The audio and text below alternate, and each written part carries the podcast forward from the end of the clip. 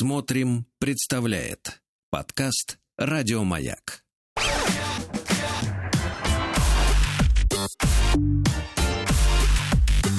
Сергей Стилавин и его друзья на маяке. Друзья мои, солнце встает над Москвой в безоблачном небе. Минус восемь с половиной. Последний натиск зимы сегодня заставил нашего дорогого юбиляра надеть в последний раз в эту зиму ритузики. Он называет их термобельем, но неважно.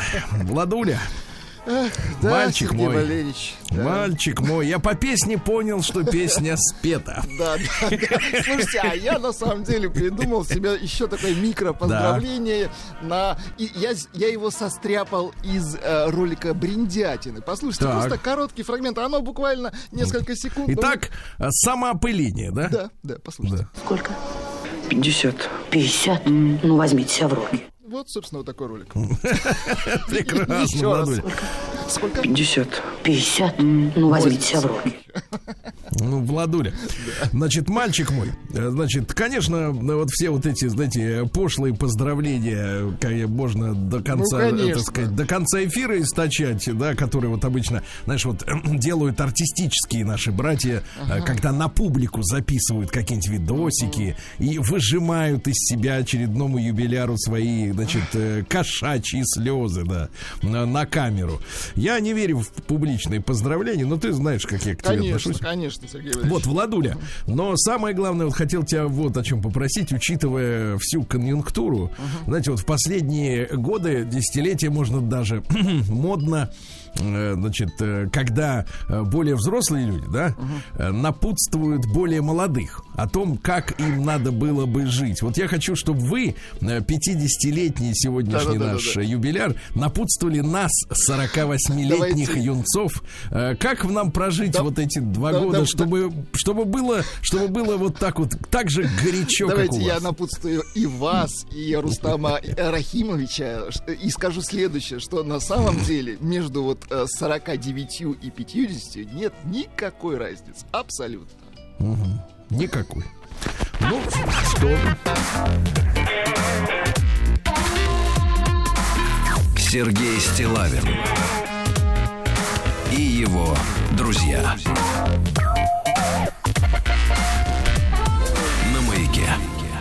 Значит, э, ну как, э, поговорка какая у нас? Э, 50-50, баба ягодка опят. И еще есть другая поговорка. 50 на 50. О, ну это уже, это подарок от человека, который э, старшего, давно да, уже старшего поколения. перешагнул. Давно уже перешагнул. Кстати, что-то Алексей Алексеевич не слышал. В Он же Последнее по время. выходным. Нет, я имею в виду в личном поле, как-то вот э, ушел под корягу. Ну что же, ну ничего, доберемся и до него.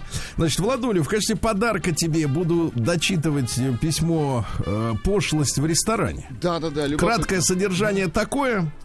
Значит, э, э, мужчина прекрасный Дмитрий, э, вот размер ноги 41, живет в Санкт-Петербурге 34 года. Благодаря нашей команде, в частности, благодаря юбиляру, вот узнает приемчики поведения женщин, да. Вот голос мой на него действует успокаивающе. Это я понял. Ну и э, в отличном, э, так сказать, расположении духа он договорился с женщиной, шатенкой, 170, размер ноги 35, 37, извините, наб- набросил. М, 37, сделанные губки, но очень даже ничего. Договорились встретиться в 15 часов на месте, но прежде чем поздороваться, поцеловаться. Такие нынче нравы. Они, да, поцеловались. Встретились, поцеловались, начали болтать. Как оказалось, она замужем, имеет ребенка пяти лет. Все у них благополучно. Но в какой-то момент ей стало скучно, и ей захотелось. Дальше стоит запятая, просто захотелось. Понимаете? Захотелось, понятно, конечно. Не захочет, не вскочит. Вы помните, такие есть поговорки про котов. Некоторые это называют для А, нет, про здоровья. кобелей. Не, некоторые это называют для здоровья. Да, да, да. Вот. э, Значит, э, захотелось, сейчас будет, будут кавычки, кавычки открываются, немного почувствовать себя желанной, я продлю от себя, от себя продлю, э, другим мужиком. Ого, как интересно, подумал я. Это что-то новенькое. А он, значит, как на аттракционы ходит у нас на эти дела. Заказав алкогольные напитки, Напоминаю, что за окном 15 часов, но нас с Владиком не удивишь. Нет, нет, нет, нет, да и полдень встретим, да, так сказать, с рассветом. И я встал и пошел умыть руки. Открывая дверь уборной, за своей спиной я увидел эту барышню. То есть он пошел мыть руки, Так, чтобы стать немного чище, чище, так. хотя бы руками, если не помыслами. Глаза ее были очень озорными. Владик, Ай-яй-яй-яй, так. я приоткрыл дверь. Она зашла, схватив меня за рукав рубашки и втащила. Но, но здесь дальше не мне, а это было бы больно, а втащила меня внутрь. Давайте чуть-чуть пусть пастух поиграет. Пусть каждый представит, внутрь чего можно втащить. Пусть каждый представит свою внутрь.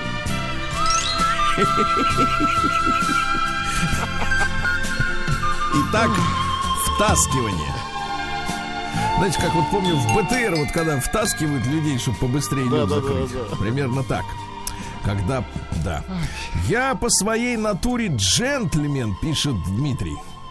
Барышне отказывать не стал в ее порыве, хотя я был очень удивлен развитием событий. А также до этого она мне сообщила, что она замужем и имеет ребенка. Вот что его бодрило там. Мгм. В киндере об этих незначительных, в кавычках я от себя добавлю кавычки, деталях она не упоминала. В этом туалете и произошла, собственно, пошлость. Это не пошлость, это грязь, дорогой наш нет, нет, друг. погоди, суть не в этом, суть не в этом. Конечно, не в этом. Мы вышли, пили напитки, смеялись, разговаривали. Как я понял, это у нее такая штатная забава. Этакий дневной променад. Так это еще не все.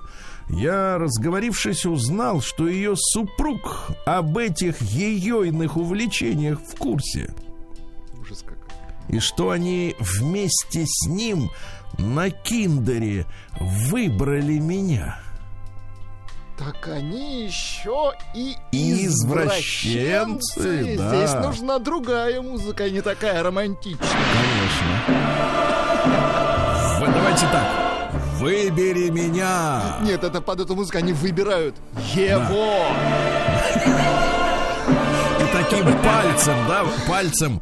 Знаете, как это вот называется, Владик, когда суставы расширяются на пальцах? Нет, Вот. это как, знаете, по- в старой сказке, в фильме Да. «Должок». Да, да, да, вот там такой был палец, как там это называется, когда сосуды-то вот, не сосуды, а эти хрящи разрастаются таким вот э, пальцем, манипулятором, значит, да.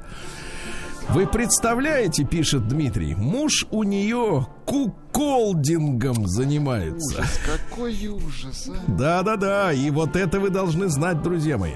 Да, перед, а перед встречей она у меня спросила, есть ли у меня справка свежая за ППП. Не коронавирус, заметь. Так. А я как раз свеженькую сделал пару дней назад. А, ты изощренный Мне товарищ. кажется, он печет эти справки как, да. А, Владимир пишет, в следующий Да. раз его муж в туалет втащит.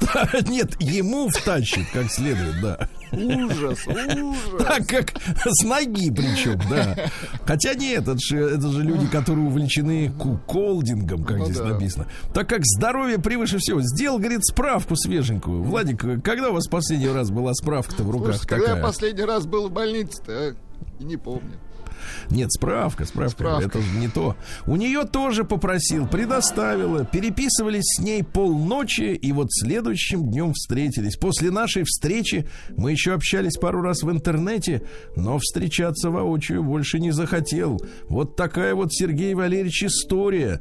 Буду рад, если зачтете, предупредите людей и прокомментируйте. С уважением, ваш постоянный слушатель Дмитрий из Санкт-Петербурга. Я вам скажу, Владик, что, конечно, Да здесь, да, сложно комментировать. Здесь, нет, нет, кажется, комментарий он всегда, как говорится, найдется у комментатора. На то и, так сказать, на то и комментатор, да. Но а, просто наше смущение с Владиком, да, оно говорит о том, что, ну, в общем-то, надо пороть народ пора. Пороть. Прием корреспонденции посадки? Я вот круглосуточно. Адрес стилавинсобакабк.ру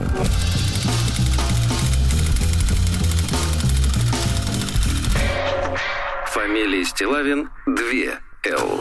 Да. Ну что же, э, друзья мои, действительно вот такие вот семейные игрища Владуля. Ну, ужасно, конечно. с использованием человека, давайте так, с- происходит, значит, смотрите, сколько грязи, да. Значит, во-первых, куколдинг, да. Значит, э, то есть два извращенца. Э, Где-то растет ребенок, Да. но не до него, потому что мамаша ходит, э, так сказать, э, чувствует чужую любовь. Мамаша ищет эмоции. И, Но- и но с- папаша тоже. Да, но посмотрите, какая пощечина нашему герою. Он прошел через обряд объективизации.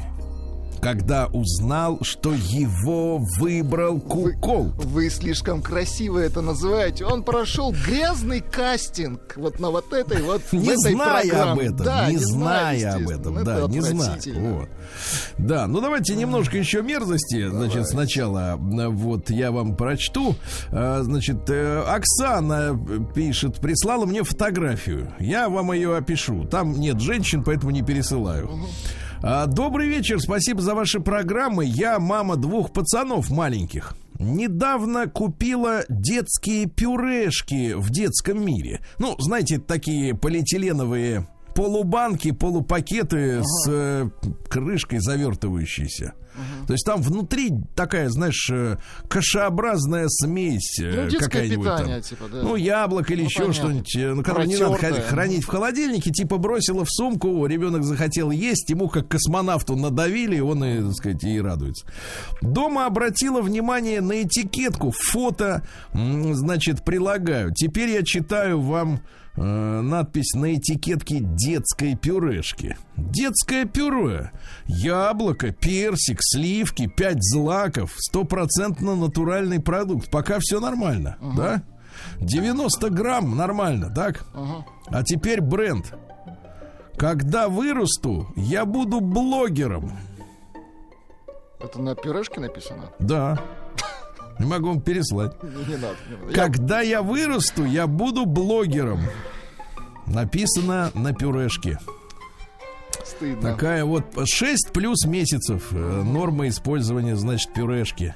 Вот, когда я слышу, пишет, продолжает Оксана, что дети сейчас не те, идеалы у них смартфон и бабло, думаю, что сначала с ума сошли взрослые. Это все в рубрику КПС, Комитет противодействия сволоте. Значит, э, вы знаете, что я хочу на эту тему так серьезно сказать? Я считаю, что взрослые люди, взрослые люди, они, значит, э, перестали уметь э, быть детьми. Понимаете, да? То есть, когда мы, вот я не, не, не перестаю обращаться к своей памяти, да, и просто к, там, к тем медийным, скажем так, ресурсам, которые у нас есть в виде наследия советского, ну, мультипликации и кино, да, детского, мы понимаем, что те люди, которые создавали м, эту, эти фильмы, эти мультики, да, они умели почувствовать себя ребенком. Просто, понимаете? А Сценаристы, режиссеры, э, мультипликаторы, художники, да, они умели погружаться в детство. Они умели рассказать о чем-то так, как им бы самим было бы интересно, когда они были маленькими, понимаете, да? А сегодняшняя продукция для детей, она сделана взрослыми людьми, которые, э, значит, э, Которые просто повзрослели хотят, которые хотят, которые хотят при- приколоться, понимаете? Они не умеют мыслить категориями маленького человека. Понимаете? Вот в этом-то самая большая... проблема. То есть они были детьми, но что-то их как-то по голове пыльным мешком трахнуло. Это хорошее слово, Владик, трахнуть. Конечно. В этом смысле. В хорошем смысле трахнуло. да и в том, да и в том ничего плохого, если, если все прилично. Вот. Если, но понимаете, вы- да, прошли но они, но они, но они офигели, понимаете? Вот я, я в виду в широком смысле слова, когда для детей, значит, надо, чтобы было прикольно, понимаете? А эти приколы, они вообще не детские, понимаете? Не детские приколы. И в этом, в этом, конечно, огромная проблема. И мы можем там брызгать слюной, говорить о том, что в Советском Союзе были огромные бюджеты у детских киностудий, да? Потому что это была целая индустрия. И все вот наши, весь наш золотой фонд кино и мультипликации, да, э, это было снято на огромные деньги, потому что государство огромные средства Это было снято талантливо. Да, и поэтому выращивались талантливые кадры, были целые, э, значит, плеяды детских режиссеров, да, которые не, не- не сегодня там снимают, например, про разведчика, а завтра он для, для ребенка что-нибудь сбацает, да. Э, Были выращ- была выращена, да, и вваливались большие деньги. Но дело даже не в этом. Дело можно вваливать бесконечно, вы видите, да, вокруг нас это, это то сплошь и рядом. А эффекта нет, потому что люди, как-то вот, знаешь ли, вот которые пришли в эту индустрию, они смотрят вот на детей как вот как на объекты, что ли, я не знаю, как на прикольные какие-то объекты, как будто они тоже такие же взрослые, как и они. А эти, в свою очередь, инфантилы, да, которые вот, соответственно, вот, вот воспринимают реальность нереально. Мне кажется, инфантилизм, да, это когда люди воспринимают происходящее с ними и вокруг как будто через какое-то матовое стекло. Будто через объектив все вот как-то. Вот ты на это на все смотришь, а я так понимаю, они смотрят на все и не воспринимают это все всерьез. Давайте мы приколимся и сделаем пюре, э, когда я вырасту, я стану блогером. Ну да. Или давайте кинишко забацаем для детей такой смешной какой-нибудь, чтобы там прикольно было, чтобы шутки были. Знаете, чтобы в кинотеатре взрослые ржали. Взрослые ржали. Но мы же понимаем, что э, взрослые э, любят детские фильмы, но ностальгически любят детские фильмы. Ностальгически, потому что, ну вот я вот могу сейчас да, пересмотреть э, «Гостю из будущего» или это мультик «Тайна третьей планеты», но потому что я, я уважаю свои чувства, я, вос- я вспоминаю свое детство, я помню, как это меня захватывало всерьез. А сейчас, конечно, не захватывает всерьез, да, и шутки, которые там иногда звучат, они наивные, дурацкие, но мне нравится в- вос- в- воспоминания. конечно. А они сейчас снимают продукцию для того, чтобы взрослый чудило в зале рассмеялся, который перед этим выдал бутылку пива, и вот он, значит, пришел, пошел с ребенком посидеть, значит, по- поржать, провести время, чтобы папочке было не скучно вот на этой бодяге для детей. Понимаете, в чем Ну проблема? да, еще элемент хайпа наверняка, что типа вот что И- и- при- и вот это- эту надпись, да, да, да. Понимаете? И вот утрачивание, утрачивание понимания, что есть детство, что а, в него надо уметь возвращаться, да, уметь чувствовать детей именно, так сказать, погружаясь в это, в это ощущение, понимаете? А взрослые заняты своими какими-то проблемами, они считают их э, самыми главными на свете, вот эта вся эта бытовая вся эта задница, да, вот, это самое главное, что есть. А ребенок по остаточному принципу, понимаете? Да, да лучше посмешнее, поприкольнее, по-взрослому и так далее и тому подобное. И вот это вызывает у меня, конечно, грусть и невероятную тоску. Я благодарю Оксану за то, что она прислала мне э, вот эту фотографию, да. Я хочу сказать, что вот, э, э, сказать, дети достойны лучшего. А вот Дети достойны лучшего. креативных молодых людей я рекомендую лично я немедленно вакцинировать. Немедленно. День дяди Бастилии пустую прошел. 80 лет со дня рождения. Ух ты, а ей уж 80.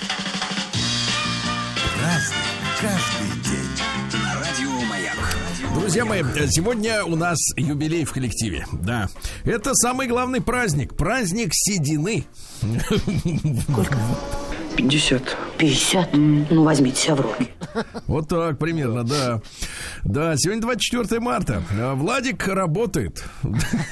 Очень хорошо, что работает. Сегодня также, товарищи, день штурманов, штурманов военно-воздушных сил России. Поздравляем. Очень, очень важная профессия, товарищи офицеры. День начала агрессии НАТО против Югославии. Помните, когда пассажирский поезд на мосту разбомбили? Сволочи. И прочее, прочее, прочее. И, наконец, мы, э, ну так, осознали и увидели, в общем-то, с кем пытался по- помириться Михаил Сергеевич и подружиться. То есть хва- хватило менее 10 лет для этого. А, Международный день борьбы с депрессией. Вот это очень важно, Владик. Потому что она депрессия в свои клещи берет женщину, понимаешь? И не Берет её. отпускает.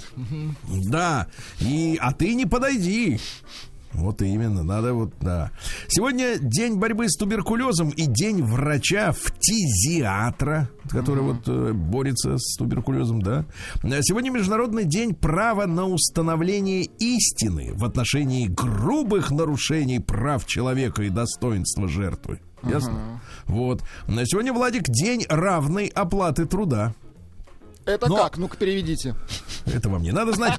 Так, Международный день осведомителя. Вот, видите, осведомитель, да. А Сегодня день вверх тормашками. Хорошо. Вот. Но говорят, что на диалекте на неком торма это ноги. Может быть, не знаю. Международный день иллюзиониста. Ну, то есть человек, который показывает вам то, чего нет. Ну, иллюзия, да.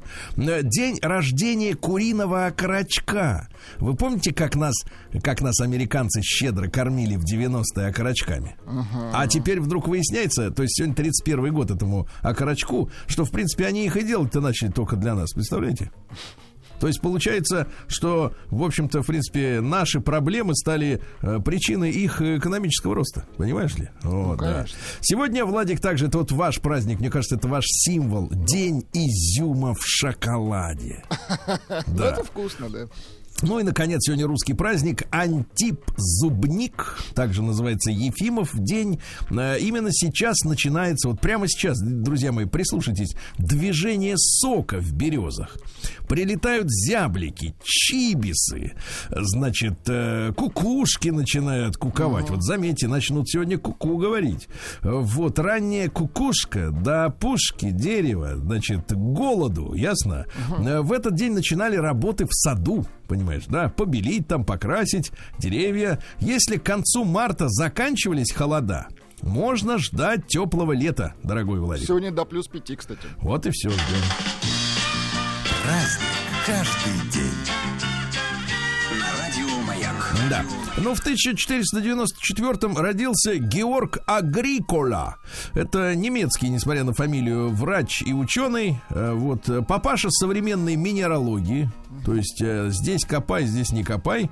Вот, он в детстве, в юности посещал лекции Пьетро Помпанацци, э, философа, который учил следующему товарищу. Э, Человек достигает счастья, а люди-то не идиоты были, понимаешь? У них, может, смартфона не было, но думали они лучше, чем счеты, понимаешь, в уме, да?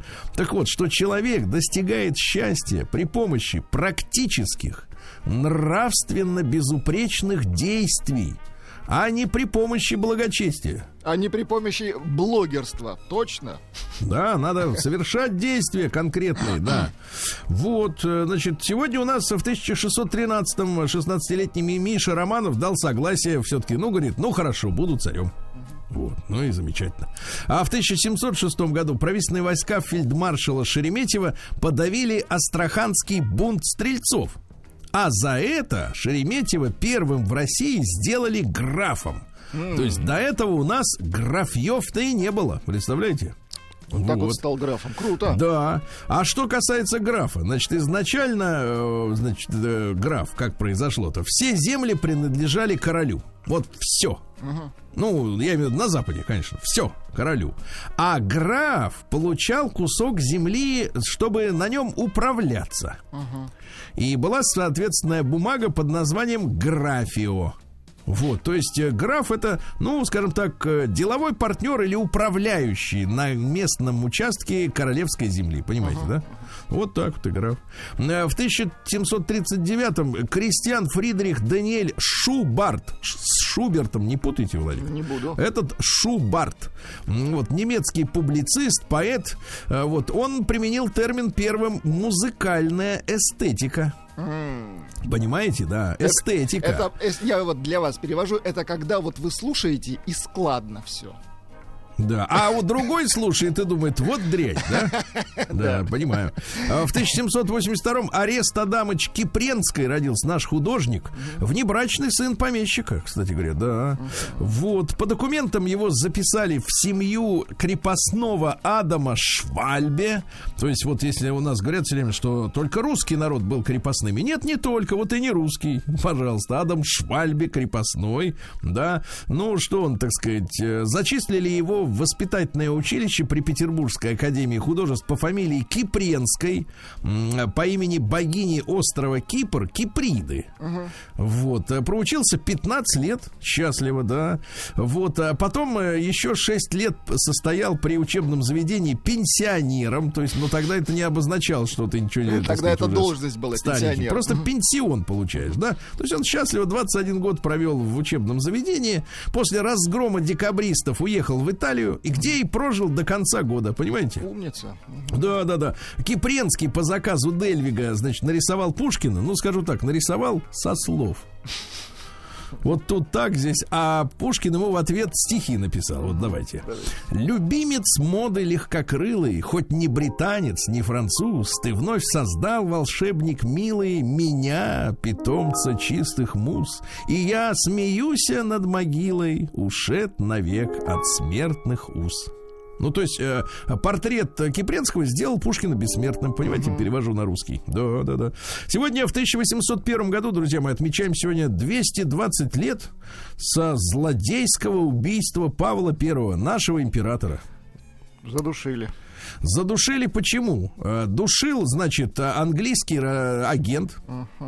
Одновременно губернатор Петербурга и одновременно, значит, главный полицмейстер душил, э, значит, э, вместе с дружками своими, ну, Палин, да, вот самый главный был Палин. Да, почему? Он да, даже из документального уже свидетельства брал бабки наличные э, у англичан на это, на все дело. А почему? Потому что англичане всеми силами хотели помешать России выйти к Индийскому океану. Потому что уж ушел такой значительный отряд казаков, экспедиция военная, да, чтобы через Афганистан пробраться к Индии и установить отношения с этой страной. А англичане, соответственно, очень не хотели, чтобы туда в их дела лез кто-то другой. Они считают, вообще англичане считают, что э, все дела это только их, а остальные все это как бы такая шушера прислуга, правильно? Вот. Ну и, соответственно, задушили нашего императора, понимаете. Но, конечно, он и был такой чудак, достаточно Он интересный. Своеобразный был, да. Вот, пожалуйста, э, вот э, в России велик лишь тот, с кем я говорю, и до тех пор, пока я с ним говорю. Ну, слушайте, ну красиво Хорошо, звучит, хорошо. да. Настоящий император, не какой-то там, значит, император-демократ какой-то. Да. да. Сегодня в 1804 году законодательный корпус Франции постановил воздвигнуть в зале своих заседаний бюст Бонапарта из белого мрамора, как вы понимаете, при жизни, э, так сказать, оригинала. Поставили. Гарри Гудини в 1874-м это американский иллюзионист, поэтому сегодня и день, День иллюзий, да. мгм. На самом деле он немец. Эрих Вайс. Вайс это белый, а вообще он родился в семье раввинов в Будапеште. Так что все достаточно сложно, как говорится. Как пишут ВКонтакте статус своей девочки, все сложно. Вот, э, ну что, а погиб по-дурацки, помните, после выступления задумался. К нему пришли какие-то студенты. А, да, его же там И от- говорят, э, слушайте, а можно, Мгм. можно мы вас очень сильно с ноги ударим в живот? Ужас. А тот что-то там, вот как Байден сейчас там на интервью. просто так, задумался. ого, ого, вот это вот, ого, они ему вмочили, он и умер. Представляешь, вот ужас какой. Э, В 1874 в тот же день родился Сидней Рейли. Очень интересный человек, колоритный шпион и авантюрист. Э, В принципе, говорят, что он был Соломоном, а может быть Зигмундом. Ну, что, в общем-то, в принципе, видимо, одно и то же. Розенблюмом. Родился он в Одессе.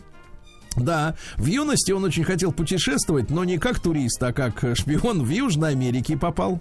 Ну, Вот там он познакомился с майором английской секретной службы, стал работать на британскую разведку, в русско-японскую войну сотрудничал подлец с японцами.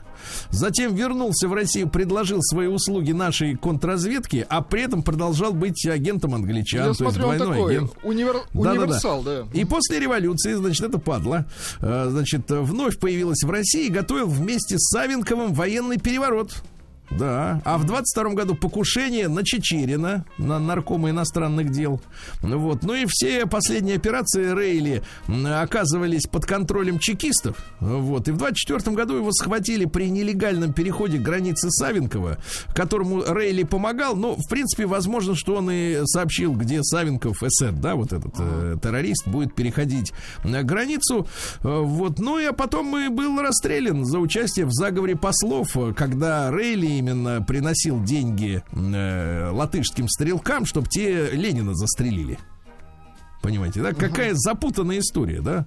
Вот. Ну и в 1800... э, Фильм можно снять про такого человека. Конечно. Да. А В 1884 родился Петрус Йозефус Вильгельмус Дебье, который сказал, а я буду Питер Джозеф Уильям Дебай. Вот, это у нас голландско-американский физик и химик. Он вообще основоположник теории твердого тела, Владик. Тут, понимаете, у вас сейчас голова разогревается, да, уже потихонечку, да? У меня Твер- будет сегодня теория жидкого тела. Ну, Я понимаю, не то, что теория, а теория и лабораторная И работа. Практика, да, да, Да, да, да. А вообще физика твердого тела это раздел физики конденсированного состояния, да? А задача у этой физики какая? Описать, что там происходит с точки зрения атомного строения, понимаете? Это очень важно в ядерной энергетике в том числе, да? Ну и в 1889-м Иосиф Николаевич Ермольев родился, один из первых российских кинопредпринимателей, человек, который понял, что за кино большое будущее, да, стоит.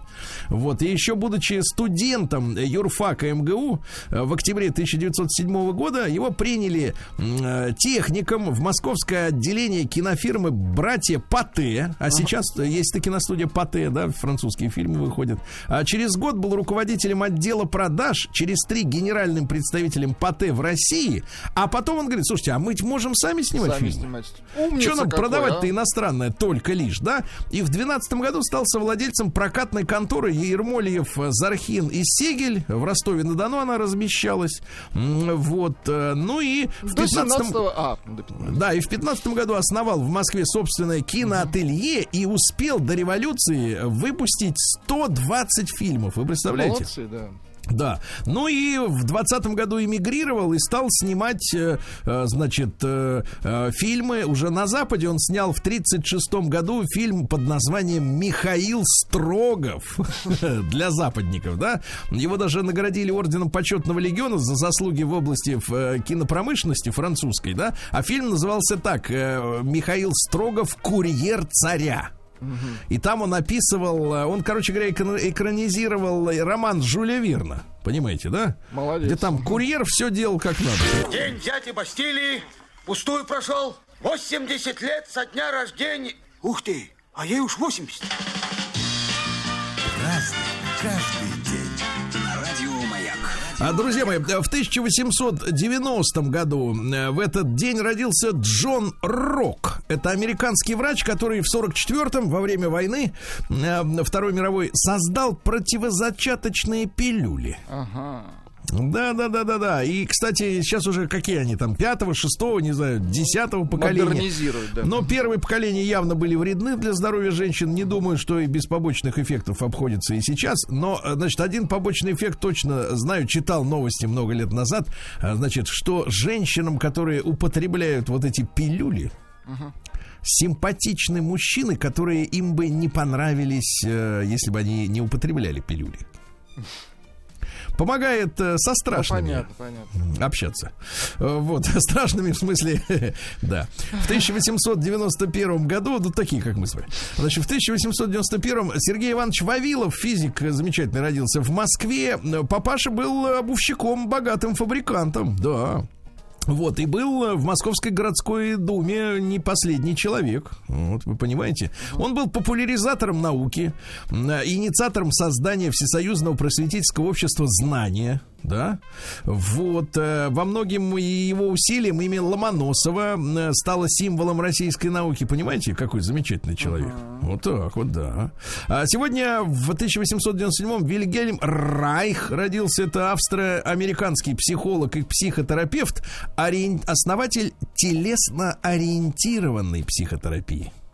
Надо вот э, доктору рассказать, э, что есть и такая. Что и такая терапия бывает. Хотя, может быть, он на своих приемах, я видел его кушетку, может быть, и поглаживает.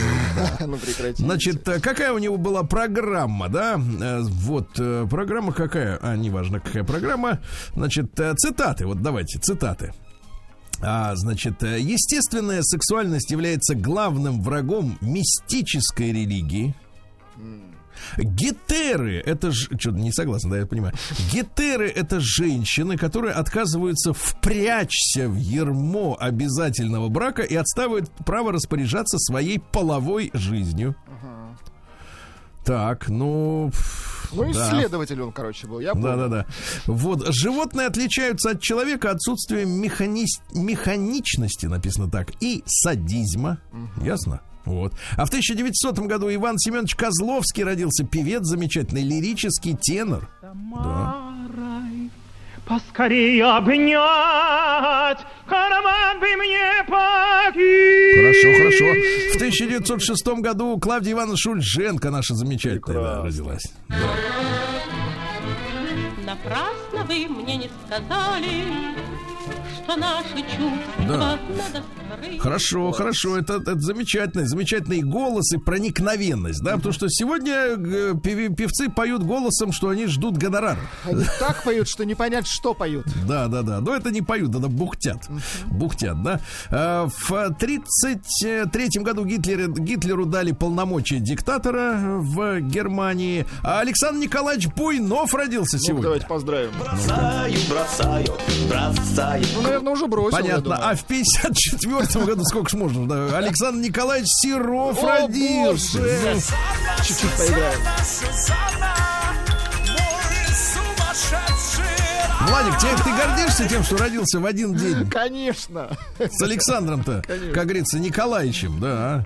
Буйновым. Вот, э, Нена, немецкая певица, родилась сегодня, да? Ну, Грустит, понятно. короче. Да, в 70-м году красивая некогда женщина Лара Флинн Бойл. Она роди- э, играла и в Твин Пиксе, и в Людях в черном, а потом сделала пластическую операцию. Ужас какой-то. Ужас. Андрюша Мерзликина давайте поздравим тоже с днем рождения. Видите, как вам повезло-то, да? Вот, ну и что еще э, любопытного э, сегодня произошло? Вот, ну и давайте в, в 15 году в Прованских Альфах во Франции, значит, э, крушение самолета Аэробус произошло, Ой-ой-ой-ой. представляете? Да-да-да. А там как? про- А вот там крушение и все. Потому что второй пилот э, направил самолет в землю, представляешь? Сумасшедший. Ужас. Сумасшедший.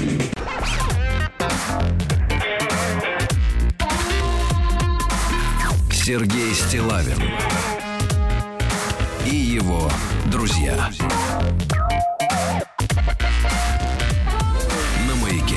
Друзья мои, э, сегодня в честь юбиляра в Москву наконец-то приходит весна. У нас до плюс 5, завтра даже 10 обещают. Да, но это будет завтра. И будут другие юбиляры. А в Омске сегодня снежок минус один. Не густо.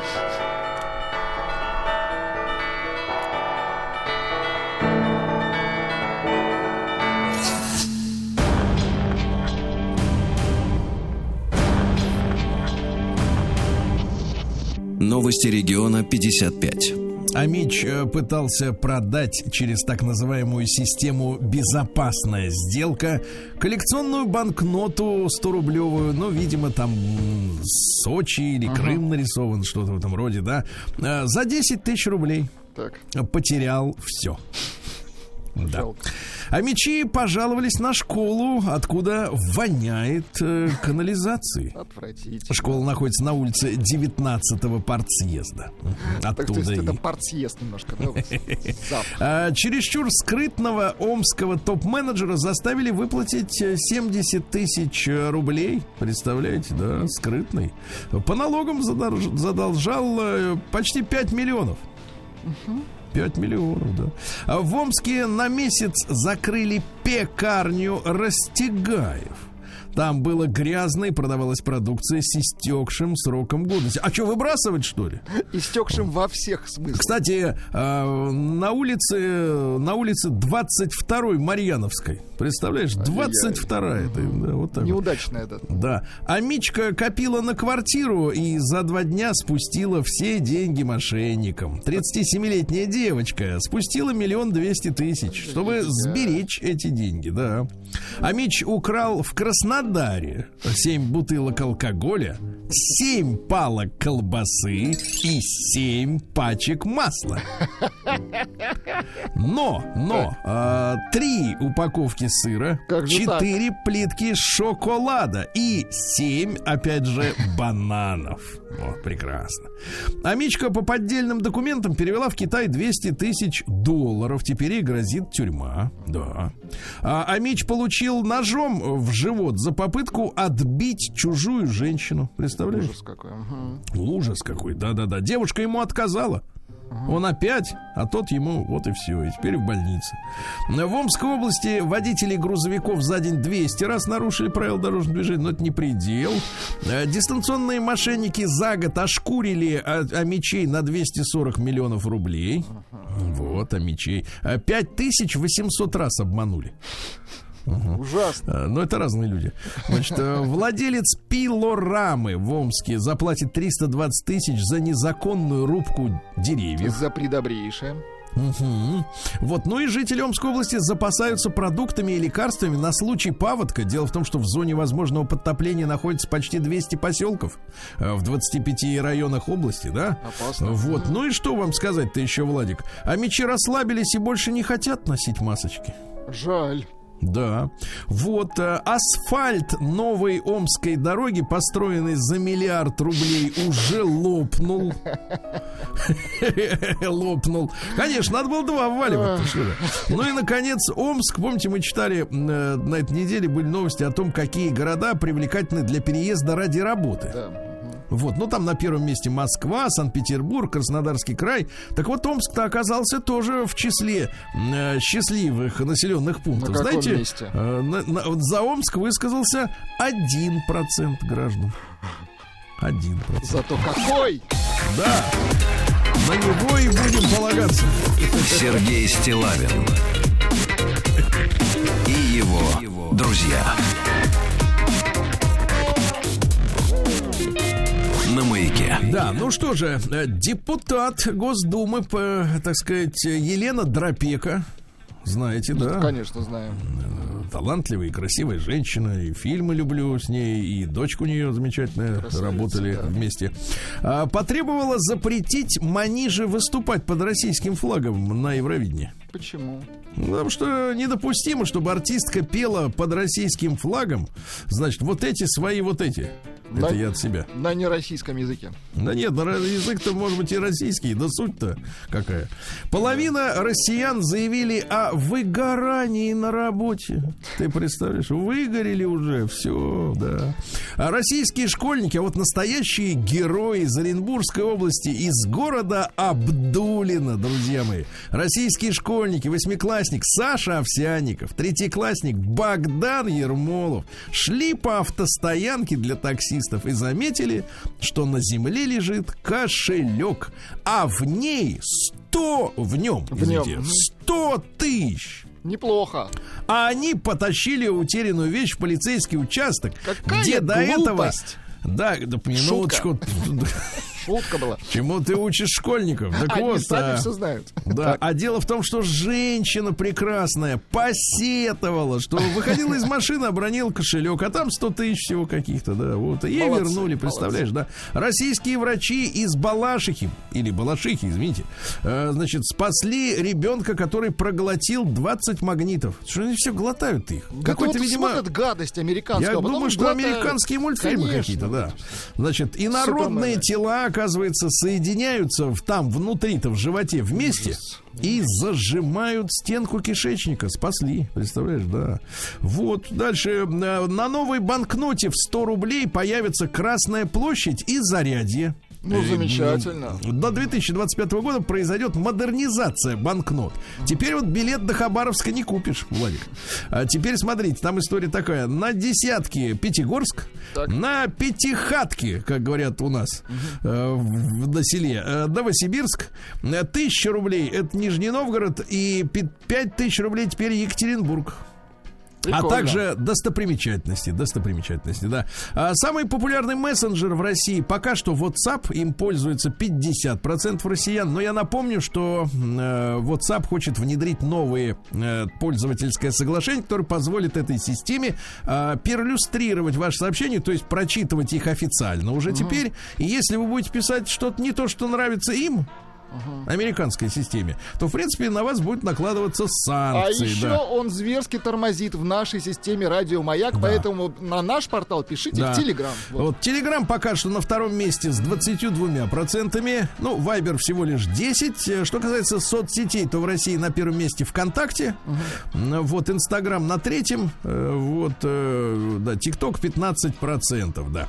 Дальше. В Подмосковье представили, слушайте, прекрасная какая вещь. Автоматы по приему бутылок в обмен на фастфуд. Ты представляешь? Класс! Фастфуд. Это наши друзья из компании RT Нет, Invest. наши друзья Fast и Food. Ну, Вот, значит, короче, вот такие машины делают, да. Дальше Здорово. на фестивале в Якутии впервые применят программу, которая распознает коронавирус по кашлю. Ну-ка, покажите. Это Вот, был видите, скотч. узнал вас, узнал. Да. Э, Ну и что, и пару сообщений. В Москве откроется ярмарка интеллектуальной литературы нон-фикшн. Нон-фикшн это значит без выдумывания. Без грязи. правильно? Да, и наконец э, в России предложили сделать проезд для детей до 16 лет бесплатным. Здорово. Здорово, а я скажу не очень. А, Вот ну так. вам-то да. Вам-то никак. Наука и жизнь. Так, ну продолжают нам, как говорится, портить жизнь врачи. Врач не рекомендует есть свежий хлеб. Ну, начинается. А что нам есть? Начинается. Что нам есть, товарищ? Воду пить нам только, все. Да. Он, короче, хуже, чем черствый. Да ну как кто в это Ну, смотрите, черствый можно, значит, получается. Да но зубы вредятся. Вот, да. На зубах неандертальца заметили следы зубочистки. Да ладно. Вот оно как. Ты представляешь? Значит, Значит, мужик- машина времени есть. Да, смотрите, мужик э, жил 46 тысяч лет тому назад. Было ему 30 лет. Максимум. И даже выяснили, так сказать, из чего была сделана зубочистка. Возможно, из живой, э, то есть из мертвой рыбьей кости. Вот. э, Ну и, соответственно, этой кости он себе там валандал и оставил царапину, представляешь? Ага. Ученые из России и США решили отучить комаров пить кровь. Они ведь за это получают деньги, Сергей Владимирович. Да. Известно, что переносчиками малярии являются кровососы. Нет, Кровососы. есть медосос, прекрасная птица, а Да. это кровосос. Может быть, научить э, комаров пить мед? Вот, да. А дальше э, электрокары в Шотландии начали заряжать от приливной электростанции. Хорошо. Вот, ну и давайте и заряжайте. Э, ученые говорят, что Виагра способна продлить жизнь мужчинам, которые э, пережили с- сердечный приступ. Представляете? Вот. Если у кого-то ишемическая болезнь, э, вот, и они при этом лечились от импотенции, вот, э, то, в принципе, мужчины, которые пили Виагру, они пож- подольше пожили-то. Ну, Немножко. Это изначально было лекарство для сердечников. Конечно, изначально так и есть. А они стали это использовать и в хвост, и в гриву. Не- Да, не по цели. Вы когда-нибудь пили вот Виагру? Никогда. Слушайте, Фу-фу-фу. а, ну Все вроде и фу-фу. так. И с сердцем хорошо, и с остальным. Не скажите, что это остальное. Да. А ученые выяснили, что при помощи кофе можно похудеть. Опа. А, так вот, чашка кофе за 30 минут до физической тренировки повышает скорость сжигания жира. Ясно? Прекрасно. Так, дальше во Франции создадут электрический шестимоторный самолет. Ну, давайте вы сначала создайте, а потом, значит, вот э, пишите. Да, ученые создали съедобные пищевые пленки для упаковки продуктов наконец-то. Ну, это важно, Причем ученые-то какие? Это и Индия, и мы. Так и Вот. называйте ихние. Вот. Нет, наши.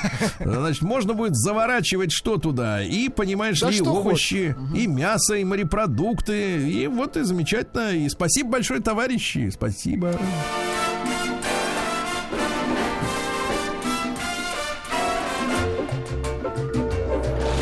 Новости капитализма.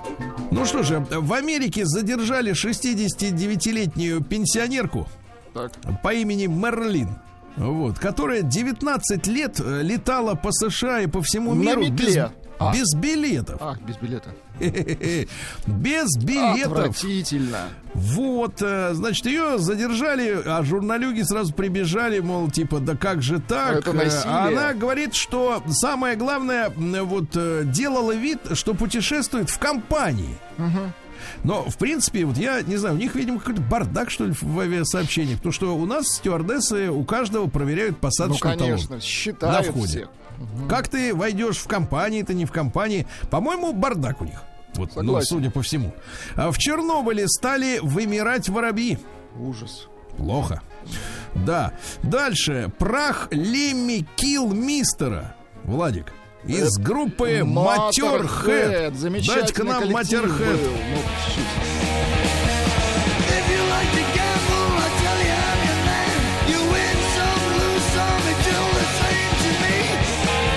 Ну, судьба у него тяжелая. Он э, не стало парня в 2015-м. Он за три дня до смерти узнал, что болен раком. Вот, но тут новость-то не в этом. Новость в том, что прах лидера группы э, Motorhead Лемми Килл Мистера добавили в сувенирные пули. Дело в том, что сам Лемми попросил сделать пули А, с его просил, прахом. понял. всё, Да, тогда- подарок уже отправили Уитфилду Крейну из группы Агли Кид Джо. Это тебе пуля от Килмистера. Да, ну-ка дайте-ка еще раз Давайте, Ленни-то. ну, давайте, дайте. чуть-чуть, ага. Прекрасный коллектив.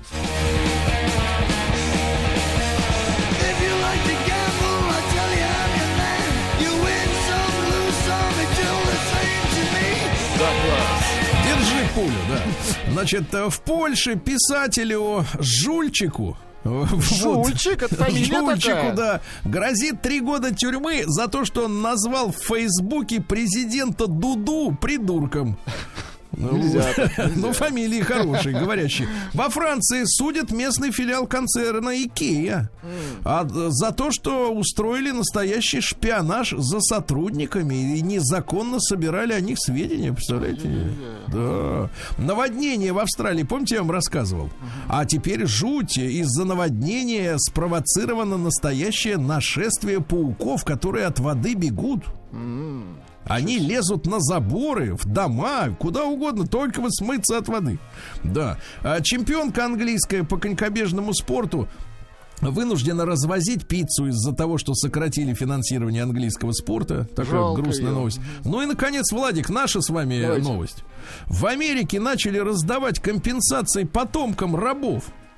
Значит, знаешь, сколько можно огрести за то, что если- папа... Если мы пап- потомки. ну. Прадедушка доплыл все-таки в трюме и не умер, Так. пока его везли работорговцы. 25 тысяч долларов на руки. Не кисло. Ага.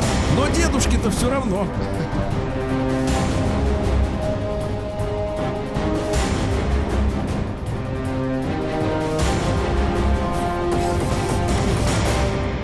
Россия криминальная. В Москве задержали налетчиков, э, которые дерзко обчистили Мерседес на 6 миллионов рублей. Ну, товарищ вез э, купюры. Вот, его подрезали и культурно отжали. Он Вот. перевозил коллекцию купюр. Вот, а Да, для личных нужд. А В Подмосковье мальчик 12 часов э, просидел в застрявшем лифте в Балашихе. Ай-яй-яй, ну как? Уроки закончились в 15.00. Ну, Вот. э, И, значит, через несколько часов родители наконец-то забеспокоились. Через несколько часов. Э, К 22.00 были поданы заявления о, прота- о пропаже ребенка. Он все это время сидел в лифте. Так Вот жалко. так его. вот, да, вот такая вот история. А, пожарные спасли на западе Москвы кота, который застрял в стиральной машине. Они любят стиралки, кстати. Нет, ну а что, как он мог застрять? Нет, как ее завести-то с котом вместе? Ну, Да, разобрали при помощи инструмента стиральную машину, добра, доб- добы- добыли оттуда кота. Вот, нужна ли коту помощь, не нужна, нужна ли помощь стиральной машине? Помощь нужна. Да, Ну, неизвестно. Вот дальше. Слушайте, ну жуткое преступление в Питере. Группа подростков, самая настоящая банда, значит, э, спровоцировали драку с взрослым человеком. Э, На пешеходном переходе они плечом толкнули мужчину. Он, соответственно, сказал, вы что делаете? Э, Его тут же начала избивать целая толпа школьников. Когда он упал, ему в руку вложили петарду, она взорвалась, ожоги. И придурки, а? Вот давайте этих придурков ну, как-нибудь ну, прищучить. такое? Да, дальше в Муроме э, взрывали старый элеватор. Так, Взрыв должен был быть Так. контролируемым. так, а как Да. вышло? А в итоге элеватор завалил линию электропередач, город остался без света и горячей воды. Так жалко всех. Слушайте, вот а что за люди? Вот, как бы, да. Не контролируем. В Питере прорвало трубу с кипятком, и фонтан был э, с пятиэтажный дом. Вот, Ну, видите, какое давление хорошее, опять же, да? Дальше. э, В Нижнем Новгороде школьник проткнул одноклассника карандашом. Слишком остро наточили карандаш. Видите, да, да, да. Вот видите, какие Ужас. у нас стали карандаши крепкие, да. Э, Россиянин, 39-летний житель Курганской области, э, вот, э, сделал селфи на телефон жертвы и попался полицейским. Вот Прекрасно. видите. Но сделал случайно, а попался всерьез. Вот. Ну и что еще? Давайте пару сообщений. Во-первых, э, в Петербурге задержали троих продавцов путевок в несуществующие санатории. Вот подлецы, а. Да, да, да, настоящие мерзавцы. А, в Уфе хорошая новость. Шестилетний мальчишка выжил после падения с 12 этажа. Ну, замечательно. Вот это Слава очень хорошо. Но упал в сугроб. Вот на- зачем сугроб? Сугробы, да, не, не ну, стоит не надо их сразу, разбирать. конечно. А то, знаешь, вижу, смотрю, дворники, давай разбирать. Не надо, пусть полежит подольше. Хорошая вещь, да? Ну и давайте, наконец, э, давайте милое сообщение. Нам так, Владик, вот в ваш день рождения не хватает доброты, милоты, давайте. красоты. да. Доброта. Дело в FM. том, что на пересечении Балаклавского проспекта и Керченской улицы, это юг Москвы, вот э, полицейские, э, сотрудники ГИБДД остановили движение и подобрали грязное уже с проезжей части чихуахуашечку. Отвезли в подразделение, вымыли его всего грязного, накормили. А через несколько дней выяснилось, что чихуахуашечка по кличке Моня Так. потерялась во время прогулки, а женщина и ее внучок поблагодарили полицейских за спасение питомцев. Да. Ну, понимаете? А вы знаете, вот почему так получается? Почему вот так получи- э, получилось с нашими замечательными полицейскими? Да. Потому что все они были вакцинированы. Сергей Стилавин и его друзья на маяке. А, друзья мои, конечно, сейчас нам бы понадобилась заставка в ролях, Владик, Совершенно да? Ну, Вот точно. вы ее Сейчас- пока да, приготовьте, да, вы ее пока приготовьте, а я скажу главное, что э, с понедельника, с 22 марта на телеканале Россия начался новый сезон детективного сериала «Преступление». Так и называется «Преступление. Новый сезон». Главные герои это следователи Москвина, ее э, играет э, Дарья Мороз, и товарищ Чистяков исполняет эту роль Павел Прилучный. Они раскрывают новое изощренное преступление, которое держит в страхе весь город.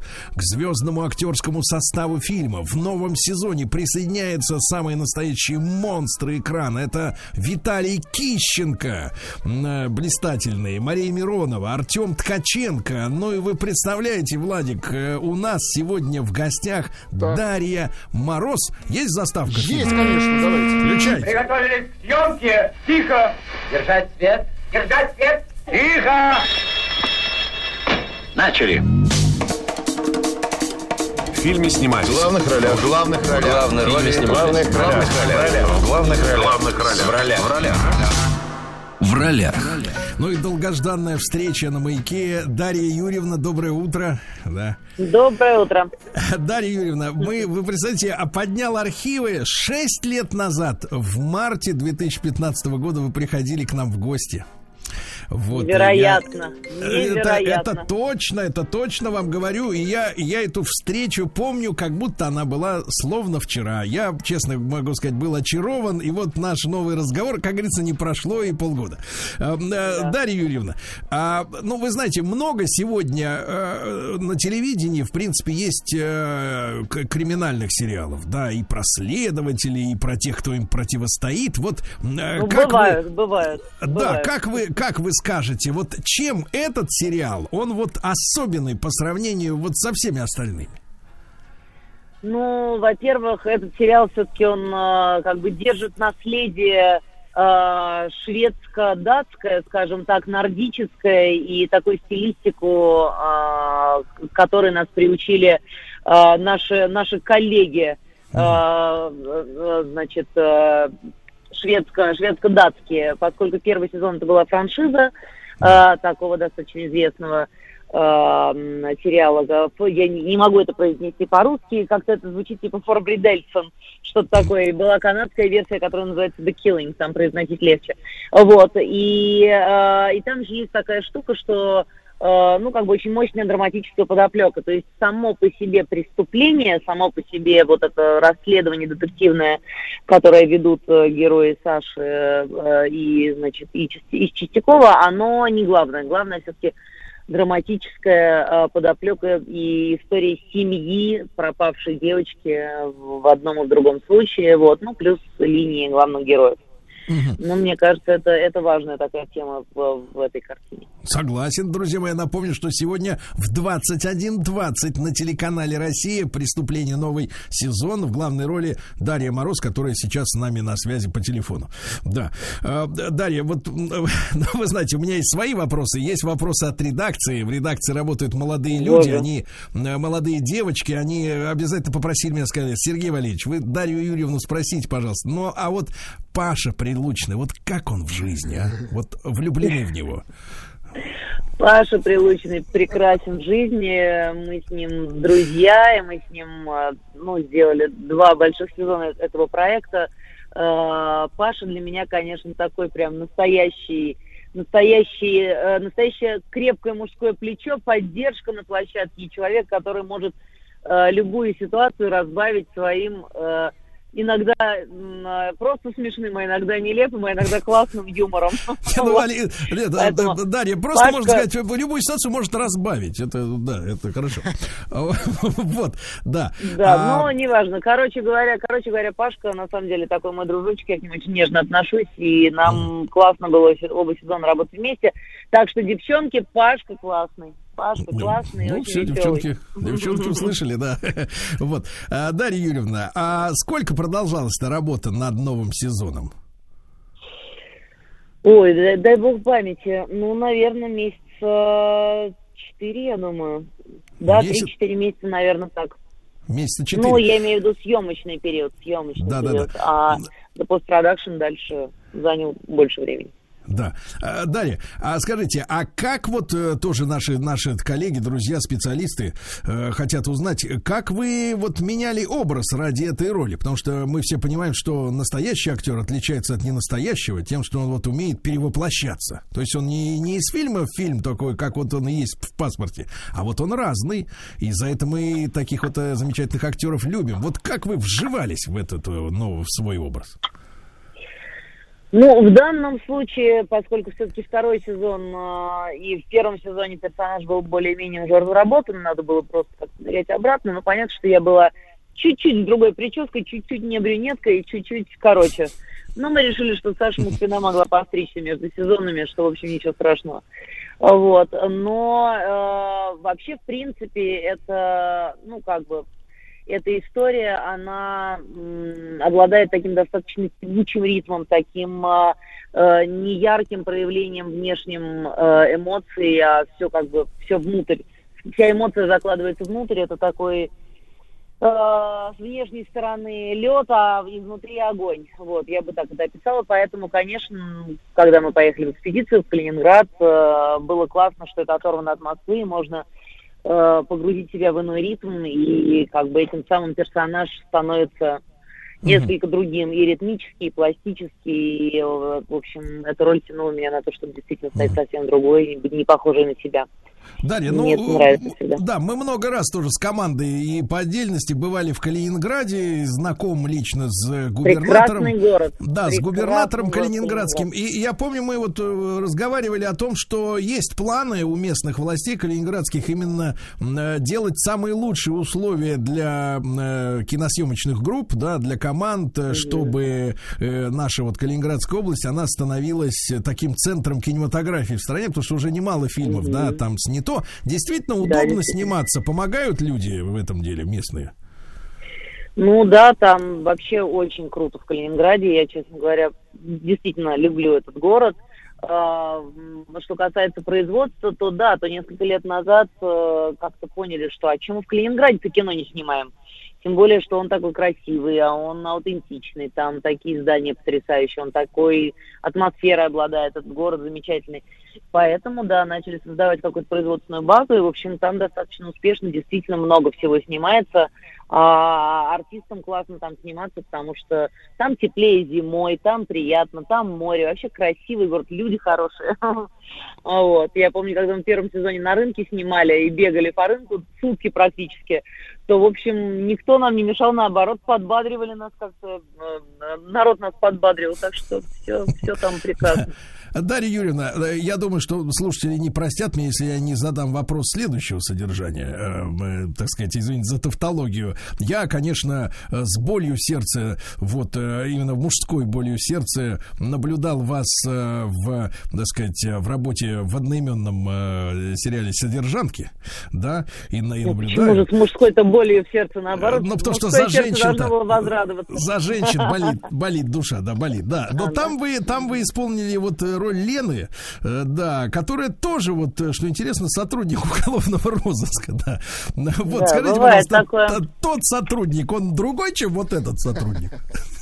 Да, совсем другой. Просто тотально. По всему. И э, Лена была после Саши. Сначала была Саша, а потом была Лена. Так что Лена все-таки, ну как сказать, Лена все-таки московская девушка, а Саша не московская. И, и это, это первое большое отличие. А, а второе, ну там способ существования на самом деле совершенно иной, хотя он кажется иногда подобным, но на самом деле он, он другой, и ну, характер другие. Короче говоря, разные персонажи. Дарья Юрьевна, ну раз уж... обе сотрудники Да. уголовного розыска. Да, да, да. Ну, раз уж зашла роль, э, речь о женщинах, о том, что болят мужские сердца, вот, скажите, вы- и вы так вот, э, так вот как-то сказали достаточно легко, что это московская женщина. Э, С вашей вот точки зрения, ну, вот действительно, не просто, да, мужчинам в Москве, так сказать, вот, отыскать любимую. Вот, так сказать, вот... Знаете, мне кажется, любимую вообще отыскать довольно сложно, не только в Москве. Мне кажется, это непростая задача, в принципе, для людей найти друг друга. Да, да. Я, я прекрасно От понимаю. столицы вас. не зависит. Столицы. Но, тем не менее, следователи от- отличаются. А, э, Дарья Юрьевна, ну а что запомнилось вот больше всего вам на съемках? Что впечатлило? Я понимаю, что это процесс, конечно, достаточно такой э, долгий и тяжелый. Сам присутствовал неоднократно на этих, э, так сказать, в этих местах. Люди больше ждут, чем работают, потому что выставляется свет, и, и грим, и камера, и все, все дела. То есть искусство съемки это искусство ждать и, и- и не, не мельтешиться. Но тем не менее, что запомнилось вот э, э, в этом съемочном процессе вам? Ну, честно говоря, во втором сезоне было немножко все-таки прохладнее сниматься, потому что первый сезон мы снимали с сентября по декабрь, а второй мы снимали с э, января и так далее. Вот. А тот, тот год в Калининграде выдалась холодная зима. Вот, поэтому запомнилось, что было, конечно, значительно прохладнее, но это бодрило, как говорится. И то шел ледяной дождь сверху, а мы под ним бегали, то, значит, то какой-то там завывающий ветер. Вот, но э, тем не менее. Ну, на самом деле, на самом деле действительно сложно говорить, э, особенно по прошествии какого-то времени, что прям вот так вот запомнилось. Эм, запомнилось, э, запомнилось то, что было на самом деле классно. Я очень боялась второго сезона, что как-то будет сниматься, ну, тяжело, потому что второй сезон э, все-таки э, в первый раз э, это был адаптированный сценарий, было куда подглядывать, если не знаешь ответа на какие-то вопросы, было можно подглядеть за иностранными артистами и поучиться у них чему-нибудь. Здесь надо было уже вставать самостоятельно на ноги. Ну, в общем, короче говоря, все мои опасения были напрасны, потому что было круто снимать. И Саша Кириенко, который снимал картину режиссер, он э, совершенно, совершенно крутейший чувак, классный, всегда рулит съемками. И, в общем, было здорово. Мгм. Дарья Юрьевна, ну а во втором сезоне от вот скандинавской, как говорится, нуарности отошли вы или вот э, такой вот лейтмотив, он э, сохраняется? Нет, нет, нет. Наоборот, скандинавская нуарность – это то, что мы как бы держали крепко в руках и никак не хотели отпускать, и что, в общем, нам кажется правильным. Э, Картинка, вероятно, стала немного даже как бы более нуарной, потому что нуар – это такое контрастное изображение, и во втором сезоне даже режиссер с оператором больше этого придерживались. Э, Ну и стиле э, работы актерской тоже, в общем, эта нуарность, как я уже сказала, она, конечно, мы ее, мы ее старались э, добиваться и не выпускать из рук. Да. Друзья мои, с нами на связи Дарья Мороз, исполнительница главной роли в сериале «Преступление. Новый сезон». Приготовились к съемке. Тихо. Держать свет. Держать свет. Тихо. Начали. В фильме снимались. В главных ролях. В главных ролях. Главные роли снимались. В главных ролях. В главных ролях. В главных ролях. В ролях. В ролях. В ролях. Друзья мои, сегодня в нашей рубрике «В ролях» э, у нас в гостях на прямой связи Дарья Мороз, э, актриса, которая сыграла главную роль в фильме, в, те- в телесериале наших коллег телеканал «Россия» «Преступление. Новый сезон» с понедельника, с 22 марта э, на телеканале «Россия», соответственно, в 21.20 э, и сегодня в том числе. Изощренное преступление, которое держит в страхе весь город, это уже второй сезон, да, не э, франшиза скандинавская, уже самостоятельная работа. Дарья Юрьевна с нами на связь. Дарья Юрьевна, но не могу не задать вопрос, как, как вообще, как жизнь? Как жизнь? Что в жизни радует? В жизни радует, да. Да нормально, вот из Питера прилетела, Так. а, играла там два спектакля, Да. два дня подряд. Лир, комедия, спектакль Константина Богомолова в театре «Приют комедианта». Вот сейчас прилетела, еду на а, фотосъемку промо для а, такого киносериала «Медиатор», который... Это следующая моя премьера, которая будет, э, по-моему, с 16 апреля на видеосервисе «Старт». Потому что у меня пять премьер случилось вот за, за- за три месяца, и вот сейчас третья пойдет. Ну вот, потом, э, в общем, тоже какие-то дела, а завтра полечу э, в Осетию э, на неделю сниматься в коротком метре э, Ламара Сагаманян, который называется «Собирайся, поедем на праздник». А вот, Юрьевна, так я что смотрю, жизнь-то- дела, видите? Жизнь-то жизнь-то- бьет ключом. Да, да, да, бьет ключом. А, Дарья но, но не на износ есть время для себя-то, так сказать, передохнуть, как говорится. Еще раз повторите, для чего? Для отдыха, я так полагаю, пропал. Да, не, не на износ, потому что, да, потому что столько перелетов, съемок, фотосессий, потому что со стороны это все кажется весело и шикарно, а на самом деле большой труд, работа серьезная, правильно? Да, я считаю, что у артиста, особенно когда это артист востребованный и занятой, это вообще нелегкая работенка, честно говоря. Да. А, ну, и на износ бывает, э, и бывает, бывают иногда какие-то зоны более-менее отдыха, но, э, в общем, в основном э, режим достаточно, достаточно плотный. Дарья Юрьевна, ну а довелось ли за последнее время посмотреть, может быть, что-то, какие-то работы ваших коллег по цеху, да, и сказать, что вот действительно вы впечатлены и э, обрадовались, может быть, действительно какой-то новый уровень обнаружили, что-то действительно интересное, можете посоветовать. Кроме, конечно же, нашего замечательного сериала «Преступление. Новый сезон». Преступление, кстати, новый сезон классный, мне кажется, получился, поэтому всем рекомендую. Я смотрела за последнее время, но если говорить про театр, то я посмотрела э, три спектакля, которые мне все показались очень интересными. Это Горбачев в Театре нации с Женей Мироновой и Чулпан Хаматовой. А, Это там же в Театре наций э, сказка про последнего ангела Андрея Могучего. Э, Замечательный спектакль. И я посмотрела в Малом драматическом театре, в Театре Европы Карамазовы. Э, новая, значит, но- ну, новая постановка Прекрасно. Додина с Лизой Боецкой и так далее. И, в общем, я считаю, что все три спектакля очень прям интересные. Друзья надо мои, смотреть. э, Дарья Юрьевна, ну спасибо вам большое за ваше время. Друзья мои, новый сезон преступления сегодня в 21.20 на телеканале Россия.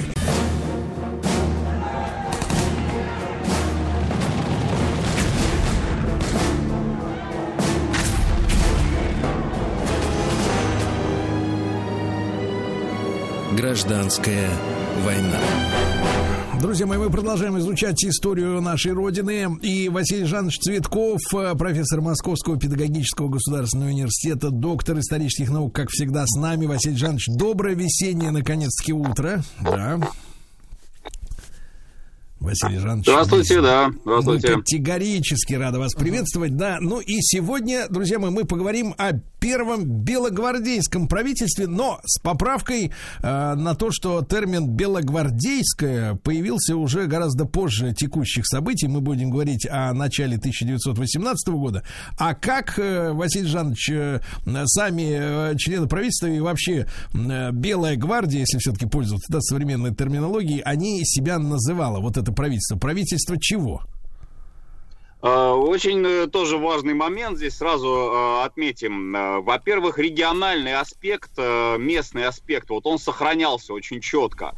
А, Дело в том, что вот в прошлых программах, в частности, вот программа, когда речь шла о генерале Алексееве, а, мы отмечали, что был очень такой четкий расчет на а, то, что на юго-востоке России, юго-восточный вот этот регион, удастся сделать э, оплотом против советской власти.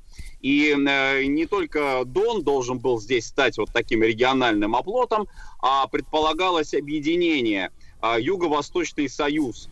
А он назывался Юго-Восточный Союз Дона, Кубани, Терека и горцы Северного Кавказа. Вот как бы тоже, э, тоже должны были сюда подключиться. Э, На основе вот слияния э, структур, государственных структур вот этих земель, этих регионов, должен был быть создан вот такой как бы федеративный союз, ну, конфедеративный даже, может быть, скорее по сути, А, и он должен был противостоять, соответственно, советской власти. А уже из него, вот на основе него, то есть вот Казачьей области а, и э, горцы Северного Кавказа, а, должна была воссоздаваться российская государственность. Э, Форма, э, вот четко, форма правления, форма государственного устройства здесь не определялись пока. Это был принцип непредрешения.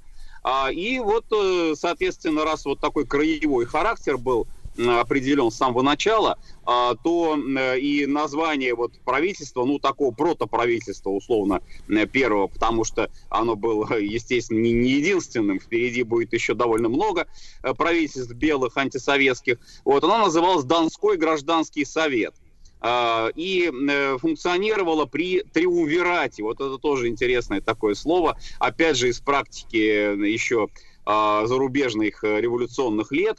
А триумвират э, из трех лидеров, трех вождей. Собственно, вот мы о них и говорили в прошлых программах. Триумвират это Алексеев, э, Каледин, Каледин, да, и Корнилов.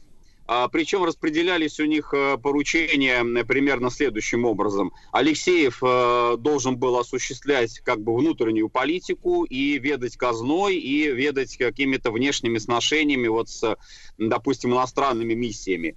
У него такая была гражданская, э, такая политическая функция. А у Каледина а, это Дон, это Донская область, собственно, вот база, да, и Каледин считался как бы таким старшим, ну, условно говоря, вот в этом союзе, а, объединении юго-восточном. А Корнилов э, брал на себя военные функции исключительно, э, как командующий добровольческой армией.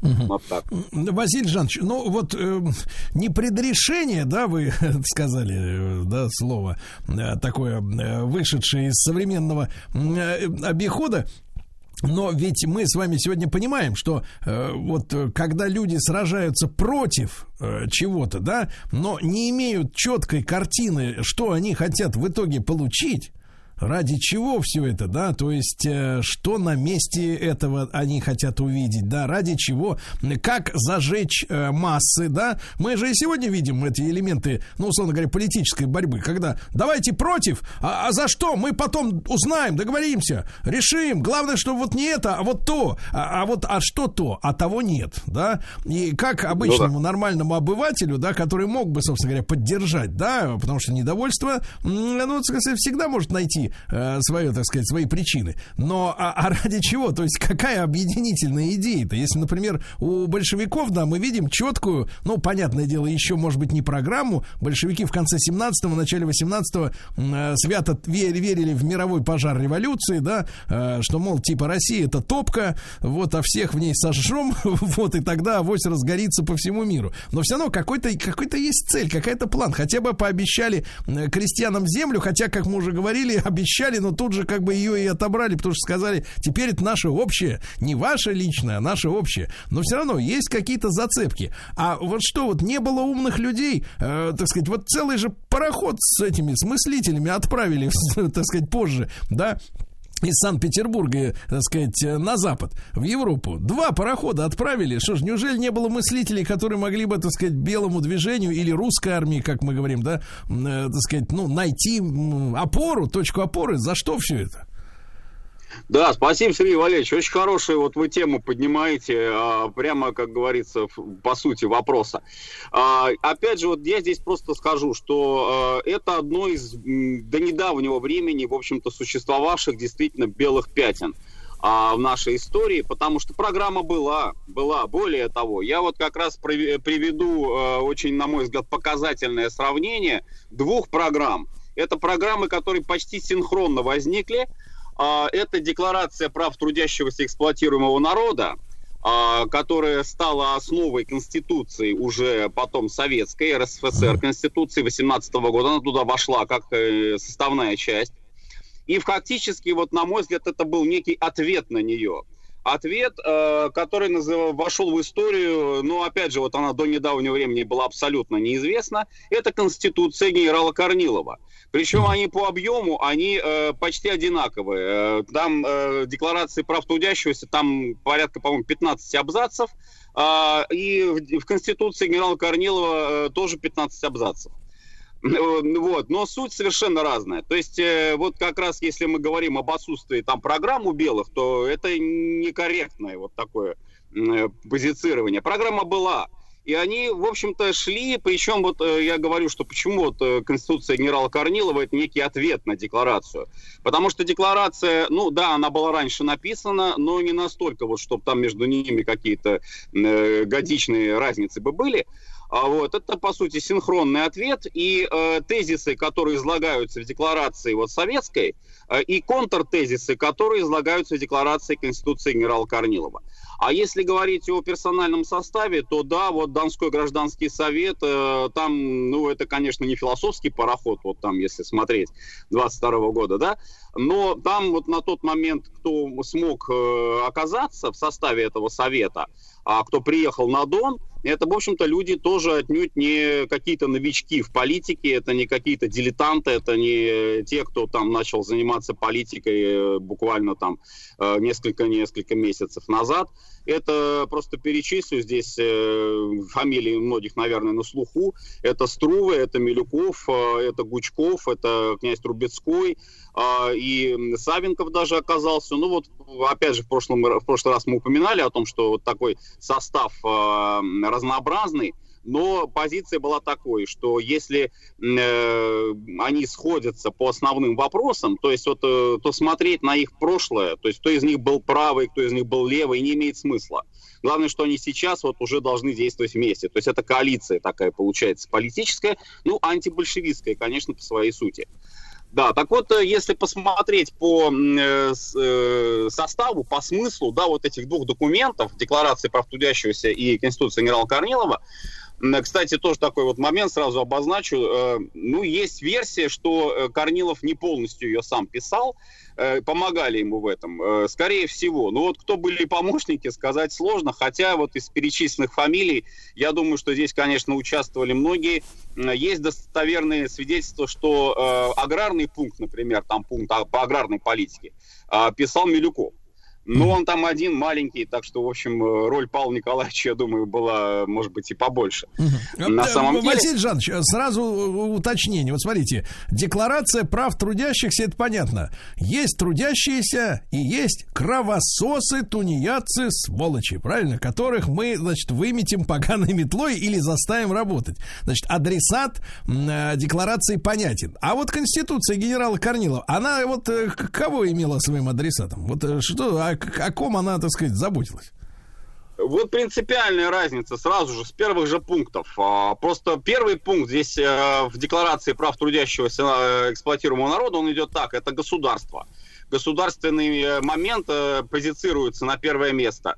И сразу говорится, Россия объявляется республикой советов, рабочих, солдатских, крестьянских депутатов. То есть республиканская форма правления и государство. Вся власть в центре и на местах принадлежит этим советам а Советская Республика утверждается на основе свободного союза свободных наций, как Федерация Советских Национальных Республик. То есть опять государственный момент на первом месте. А у Корнилова первый пункт идет восстановление прав гражданства. Все граждане равны перед законом, без различия пола и национальности, уничтожение классовых привилегий, сохранение неприкосновенности личности и жилища, свобода передвижения места жительства. Второй пункт – восстановление в полном объеме свободы слова и печати – и третий – восстановление свободы промышленности и торговли, отмена национализации. И четвертый – восстановление права собственности. То есть ну, первые то есть, четыре то есть, пункта, смотрите, они касаются... Василий да. Жанович, маленькая ремарка. То есть сразу мы видим, что, а, значит, э, вот эта белогвардейская конституция, да, если говорить э, нынешними терминами, она сразу же, так сказать, э, отмечает, что завоевание, вот, или преступление, можно с другой стороны посмотреть, временного правительства продолжают легализовываться. Ну, по сути, вот именно в том контексте, как это звучит примитивно к правам человека, да, то есть на первое место ставятся права человека, а это было декларировано, как известно, не только в, в январе 18-го, но это было и раньше, да, это был один из таких ключевых э, тезисов а, вот этих программ Временного правительства, да, это здесь остается. Тогда как, опять же, если мы обращаемся к Декларации прав трудящихся эксплуатируемого народа, второй уже тезис – уничтожение всякой эксплуатации человека человеком, устранение деления общества на классы и при этом беспощадное подавление эксплуататоров и э, дальше уже да. идут вот эти вот экономические позиции. Василий Частная Жанович, собственность на землю да. отменяется и так далее. Да. Василий Жанович, ну вот тут очень важно с научной точки зрения э, э, разобраться вообще вот в этом пресловутом термине, который, он очень такой привлекательный, конечно, да, для всех трудящихся. Вот, что касается эксплуатации, да. Вот, эксплуатировать, такое ощущение, что все кругом, значит, друг друга эксплуатируют, да, в той или иной степени, но что научная мысль об этом говорит? Вот смотрите, человек э, работает э, на заводе, да? Завод этот подстроил, построил какой-то другой, значит, товарищ или компания. То есть, э, в понимании, значит, рабочего класса эксплуататор, да? Но а как, вот каким путем советское правительство собиралось, э, ну, скажем так, избавить работника от самой, э, самого факта эксплуатации. Что под ним, что под ним вообще понималось? Потому что, э, естественно, работник вкладывает свое рабочее время, мастерство, труд, да, энергию. Делает, например, ну, какой-нибудь пример элементарный. Делает, например, снаряд на станке, да? Вот он сделал снаряд. Ему за, этот, за эту работу платят, да? Вот, определенно. снаряд потом куда-то идет, его продают передают, соответственно, военному ведомству. Но э, что понимается под эксплуатированием в этом случае, чтобы мы сегодня понимали этот термин? Вот что они понимали под эксплуатацией? Ну, это очень такой глобальный э, момент, конечно. Вообще здесь уже можно обращаться к капиталу Маркса, потому что источник основной, это, конечно, идет еще из 19 века. Это прибавочная стоимость, то есть то, что ты не являешься, условно говоря, собственником... Погодите, это НДС, там... что ли, получается?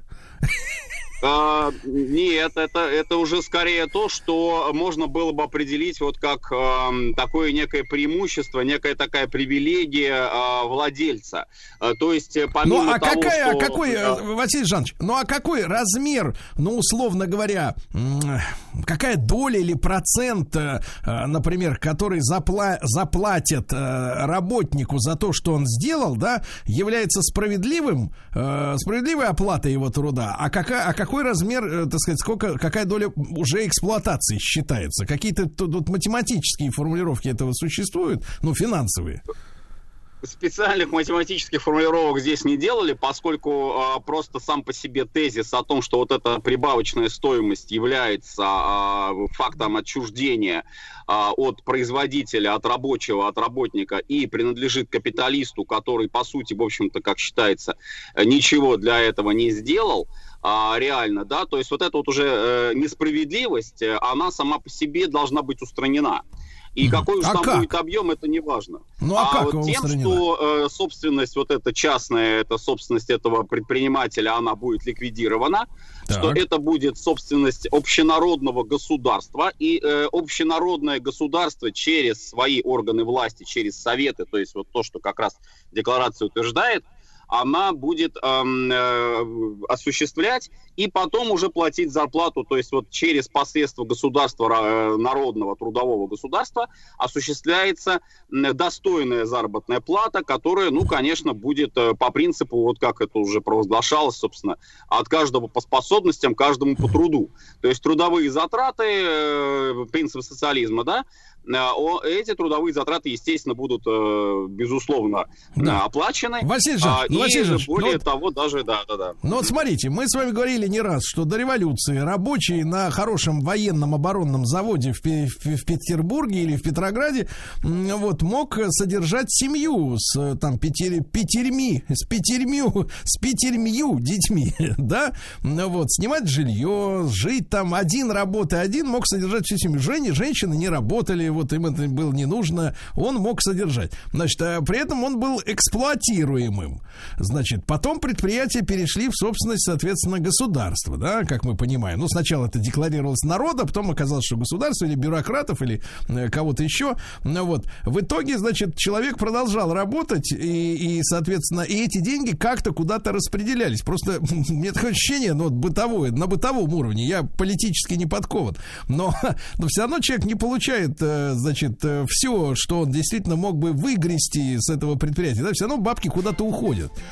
Да, вот так вот. Об этом поговорим после новостей спорта.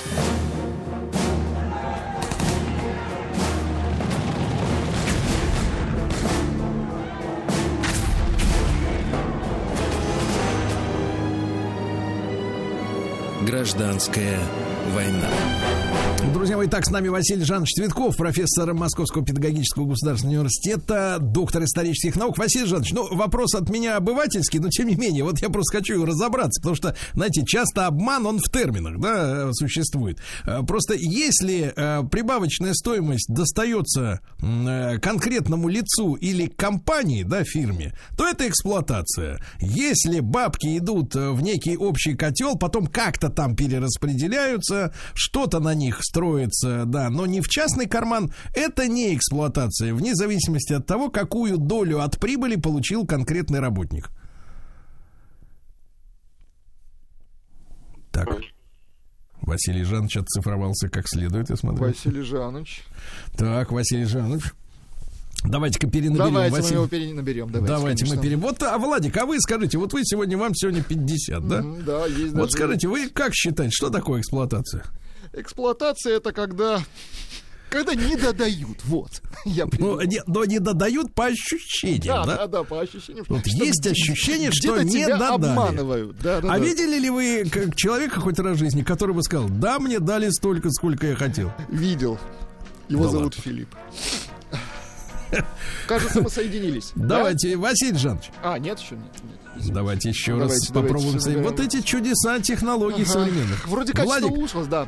Владик, встретим ли мы ваше 60-летие с хорошими, не Да рвущимися прекратите сетями нагнетать. связи? Я же сделал пленочку специально к своему празднику. Давайте. Давай. Она очень короткая, но мне кажется, она вот доносит до, до, до вас. самых, До, до до самых. вас именно главный смысл. Главный смысл. Давайте мы ее послушаем. Я понимаю, сколько. 50. 50? Ну, возьмите себя в руки. Все. Вот и мы, видите, сразу соединились э, с Василием. Жановичем. Василий Жанович, Василий Жанович. Василий Жанович. Та-та-та-тарам. то есть соединились, но как-то не так, Может как быть, надо кнопочку нажать, а? А давайте мы тогда по телефону его наберем, не будем Давайте, доверять этим, конечно, э, конечно. чудесам техники. Да, да, где-то какая-то кнопочка. Ай-яй-яй. Пока Василий Жанович перенабираем, друзья мои, ну, я согласен, нахожусь в дурацком, в дурацкой ситуации. Согласен, согласен, согласен. Вот как бы вроде не ты виноват, а идиотом выглядишь ты. Да. Да, Да. да, Василий да, Жанович, ну вот видите, как хорошо. Василий Жанович, так вот обывательский-то вопрос, возвращаясь еще раз, да. А, Значит, э, если у тебя э, часть прибыли, да, э, присваивает конкретное чучело в виде работодателя, да, ну, имеется в виду собственника, да, предприятия, или совет акционеров, или какой-нибудь фонд инвестиционный, то это эксплуатация. А если бабки от тебя отшкуривают э, в, в некий общий котел, откуда, в общем-то, идет распределение на некие общие нужды, которые ты все равно тоже не можешь контролировать лично, да, ты ж согласие не даешь на то, на что будут тратиться эти деньги, то это не эксплуатация, верно я понимаю? Вот, понимаете, здесь как раз вторая часть э, такой вот вашей фразы, она м, принципиально, э, как бы скажем, ошибочна с точки зрения Ленина. А почему? Потому что и большевиков вот на тот момент, вот как раз 17-18 год. Почему? Потому что вы позицируете государство как нечто оторванное от трудящихся, от э, рабочих, от тех же самых, да? А советская власть, которую декларировал Ленин и большевики, это как раз их же собственная власть. То есть, условно говоря, они работают, они э, делают, э, производят продукцию, э, эта продукция чего-то там стоит, да, допустим, какая-то там стоимость, какая-то потребительская характеристика у нее существует.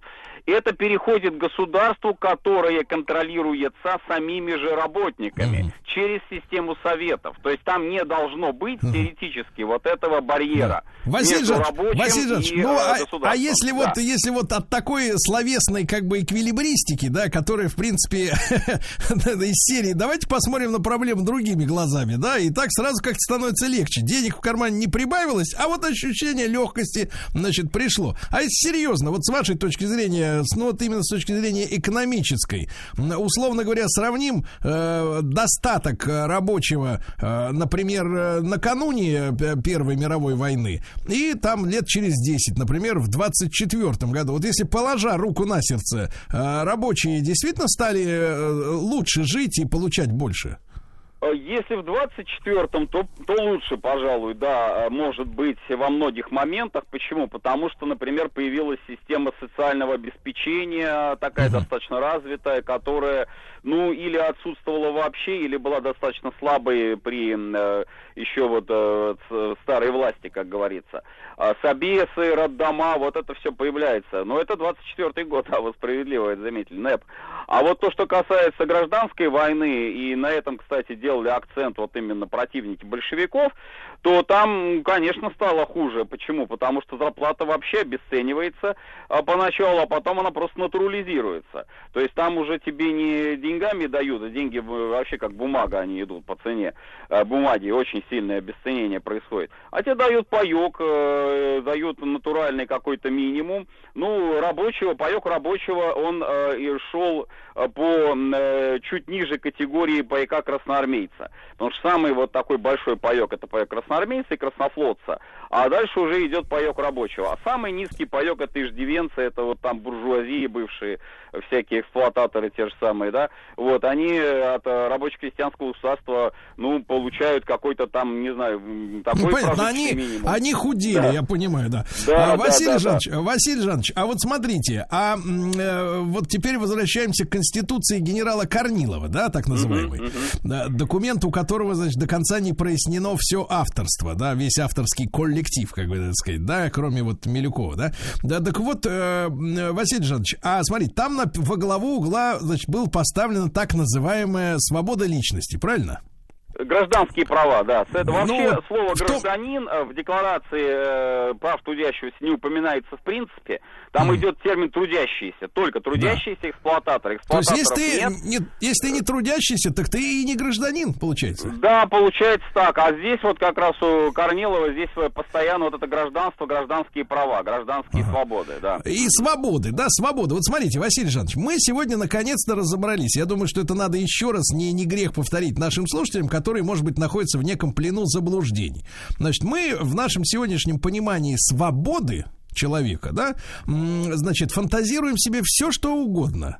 Э, И мы сейчас Василия Жановича попросим сказать, что они под этим понимали как раз вот 103 года тому назад, да, наши предки. А э, на самом деле свобода, за которую так радует, например, американская, да, демократия, заключается в следующем. И это нужно уяснить всем нашим борцам за свободу. Свобода в американском понимании, зуб даю керамический на отсечение, что это так, значит, это право выбрать себе моральные ограничения. То есть, в первую очередь, это религиозная свобода, то есть вы можете быть верующим, может быть, атеистом, и вы свободны себе выбрать шкалу ценностей в жизни, э, ограничений, да, и приоритетов. Вот что такое свобода в западном понимании. Свобода горлопанить. Да, э, бить полицейских на улице, да, там, ну, надо, чтобы творилось во время февральской революции 17 года, да, когда убивали, и прочее. Это к свободе западного типа не имеет никакого отношения, да, по- наоборот, мы видим сегодня полицейские государства, и до сих пор, вот, Василий Жанович, если вы новости включите какие-нибудь съедобные э, утренние, да, э, то там расскажут вам, что вот в эти не самые жаркие дни в Голландии, например, продолжают людей разгонять э, водометами. Но это никак не ограничивает свободу голландцев, например, быть атеистами или верующими, э, так сказать, и самим себ- для себя решать, что такое хорошо для них, а что такое плохо в жизни, с точки зрения моральных приоритетов. А вот тогда-то, вот э, сто лет назад, под свободой они что все понимали-то? Ну, здесь первое, что, собственно, вот я еще раз отмечу, а, в первый же пункт Конституции, он гласит, все граждане равны перед законом, без различия пола и национальности. Вот это первый тезис идет Конституции Корнилова.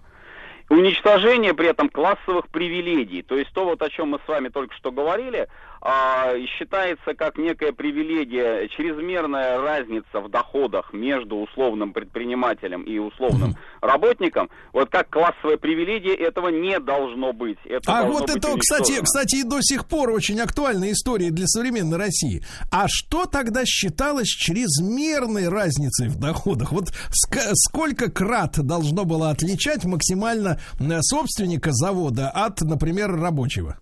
Ну, я здесь математически приводить пример не могу э, точно, но вот, э, например, э, очень четкая была установка у белых, у всех она проходит, включая Врангеля, а, что, например, собственник, который сам не работает вообще никак, а, ни- ничего не делает вот э, со своей собственностью, да, при этом все передает управляющему, управляющий все делает, а этот собственник, этот владелец живет на проценты, там, живет э, как рантье на доходы с капитала, при этом не работая никак, ни в какой форме. Вот это недопустимо, ни в коем случае. Вот это должно быть, вот если он пользуется такой собственностью, помещик, там, неважно кто, предприниматель, эта собственность должна быть либо у него ограничена, либо даже может быть и изъята.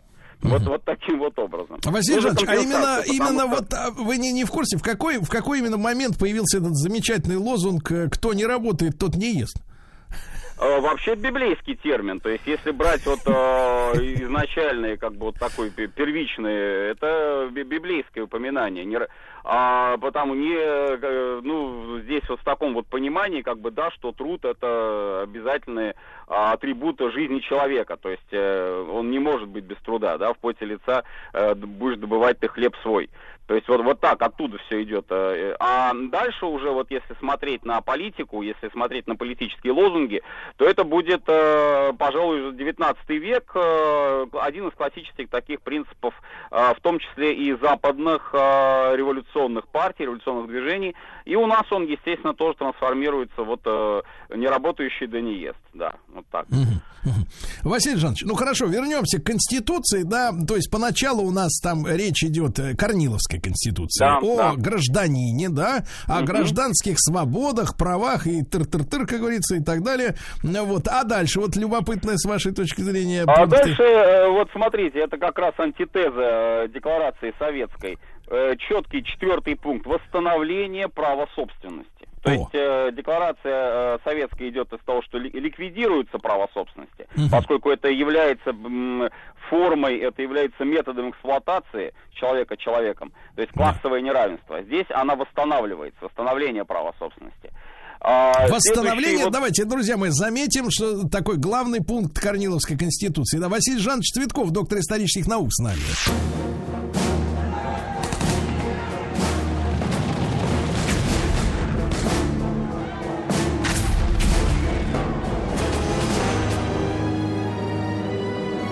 Гражданская война. Друзья мои, с нами Василий Жанович Цветков, профессор МПГУ. Э, ну, продолжаем э, разговор сегодня в цикле «Гражданская война» о Конституции генерала Корнилова, о которой, в принципе, никогда и, ну, в советской школе точно не упоминали, да?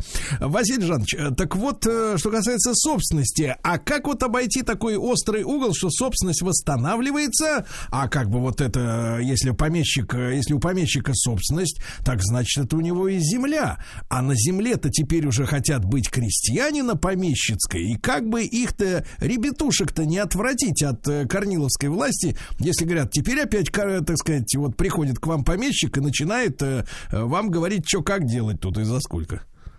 Да, вот это как раз очень важный момент, наверное, один из, пожалуй, слабых таких пунктов Корниловской Конституции. Почему? Ну, кстати, не только его и последующих документов белых тоже.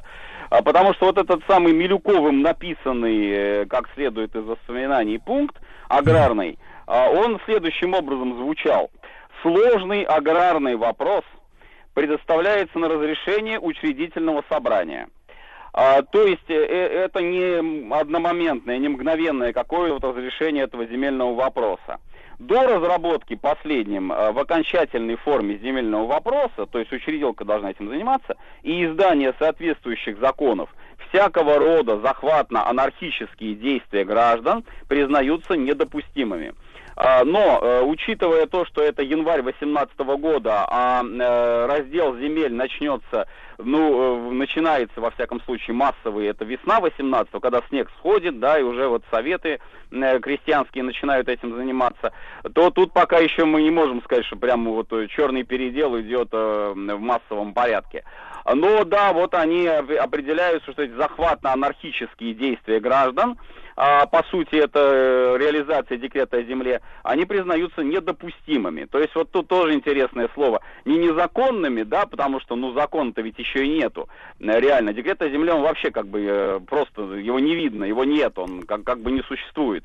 Недопустимыми. То есть, э, с одной стороны, вроде бы и что-то произошло, но с другой стороны, это вот произошедший этот передел, он не является э, последней точкой, как говорится, в решении земельного вопроса.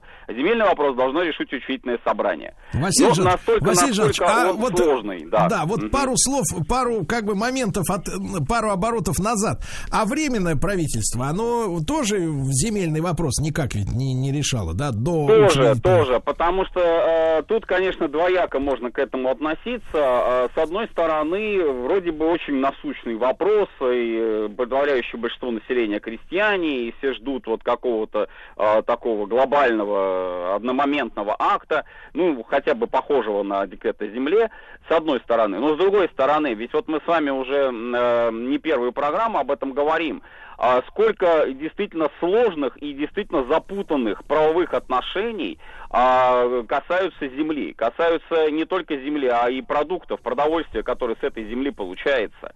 Ведь действительно, вот, может быть, и нельзя это все, этот вопрос решить вот так, одним ударом, одним махом. Действительно, он сложный. А, и действительно это требует э, подхода, ну, как минимум научного, а не политического, да, то есть чтобы хотя бы не повредить э, базу, а, экономическую базу России, потому что экономическая база России на тот момент это сельское хозяйство, это вывоз э, зерна за границу, это то, за счет чего, собственно, золотой, золотой фонд бюджета пополняется.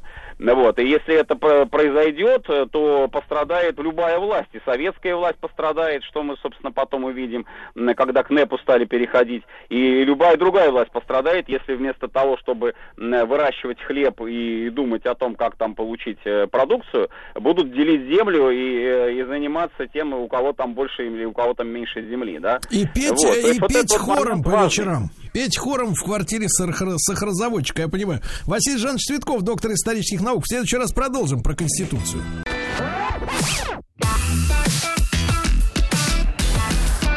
Сергей Стилавин и его друзья маяке. Друзья мои, в нашей студии вновь кормилец, поилец России Андрей Львович Даниленко. Андрей Львович, доброе, доброе утро, утро, Сергей Валерьевич. Да, да, да. Это значит, э, ком- э, наша программа «Это свое фермера России» вновь в эфире. Мы рассказываем о тех людях, да, и мы слышим их голоса реальных, настоящих людей, наших кормильцев, тех, кто нас обеспечивает едой.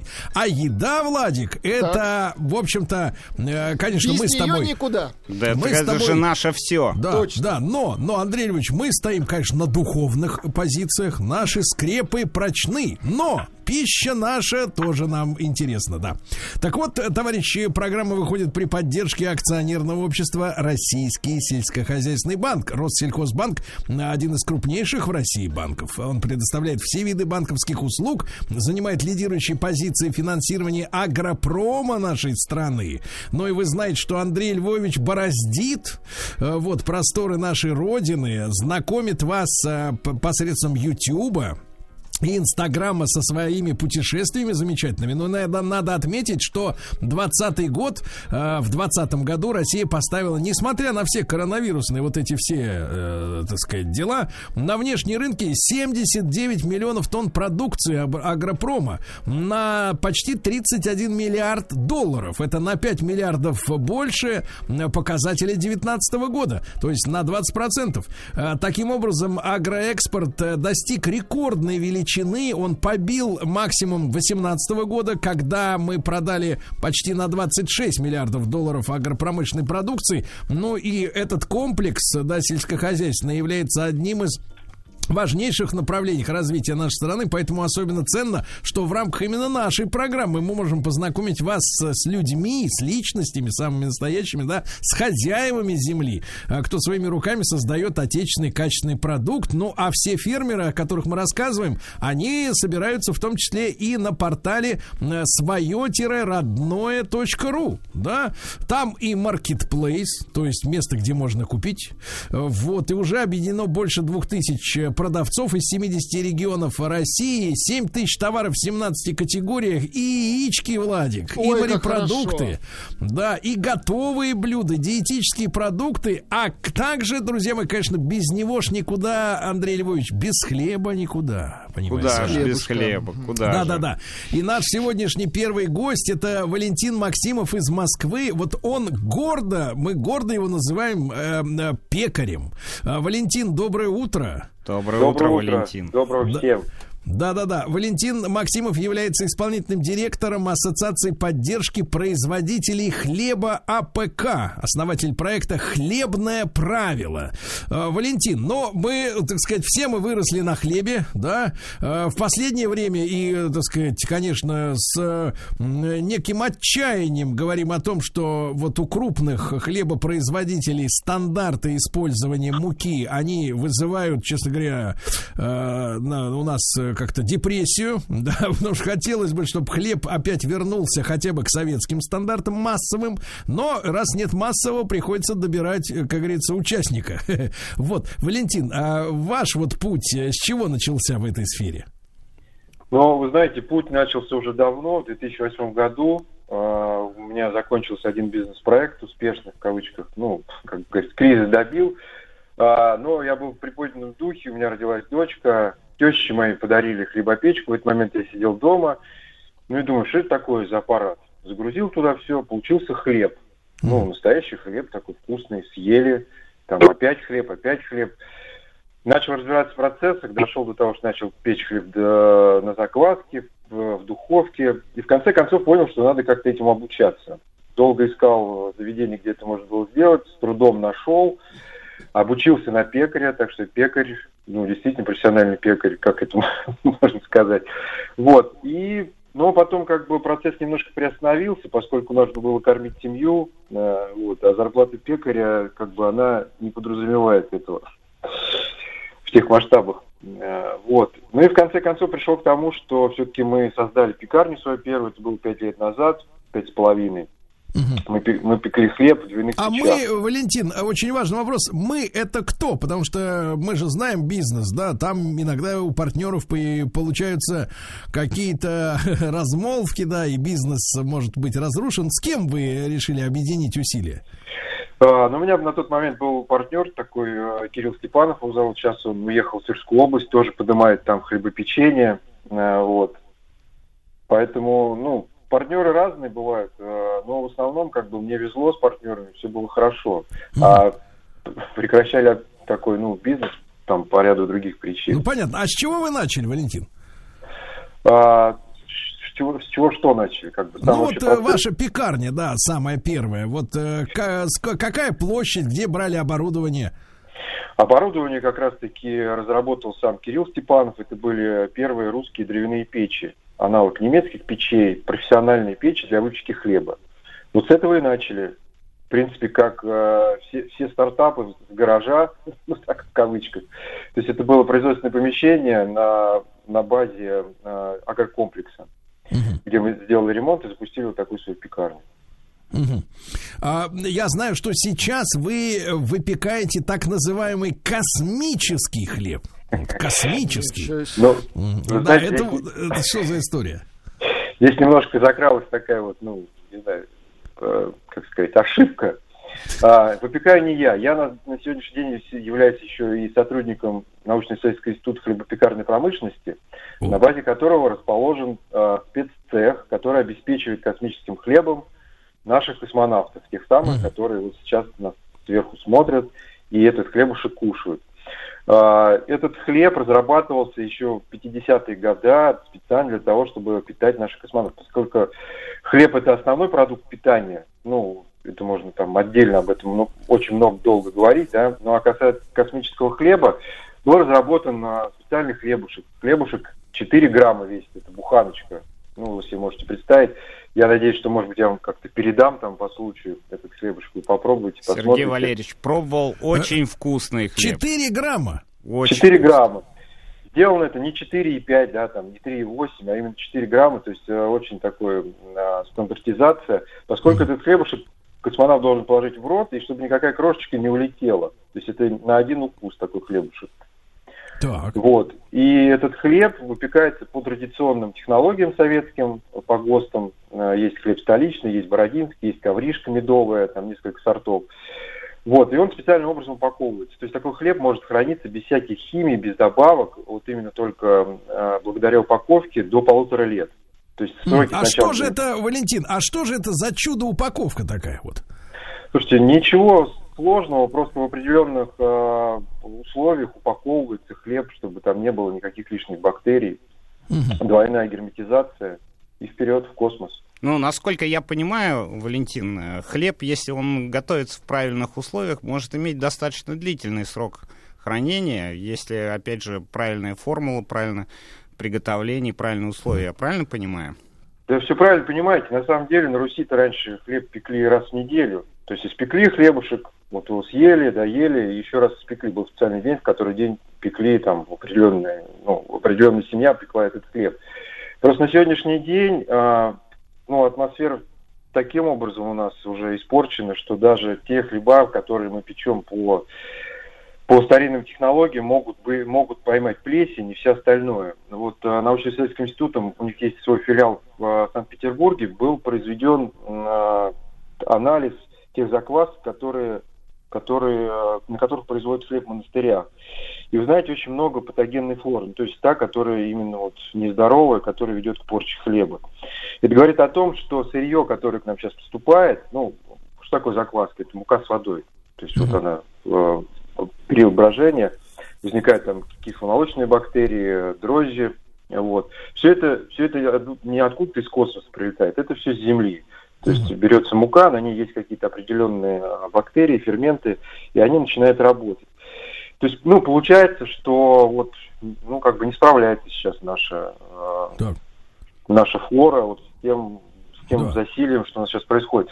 Но в научно-исследовательском институте есть на самом деле э, банк, музей чистых культур, то есть те культуры, которые были выведены из заквасок, по всей стране они собирались, вот, выведены чистой культуры, и в определенных условиях тоже они ведутся, поддерживаются и ну, распространяются таким образом, как бы поддерживается тот фонд заквасок, который существовал и существует. Валентин, а можно нам как-нибудь, так сказать, в масштабах-то страны по, вот от этой всей грибной, как говорится, флоры, понимаешь, избавиться? Что, что, что, это же получается засилие грибов каких-то, да, вот этих поганых?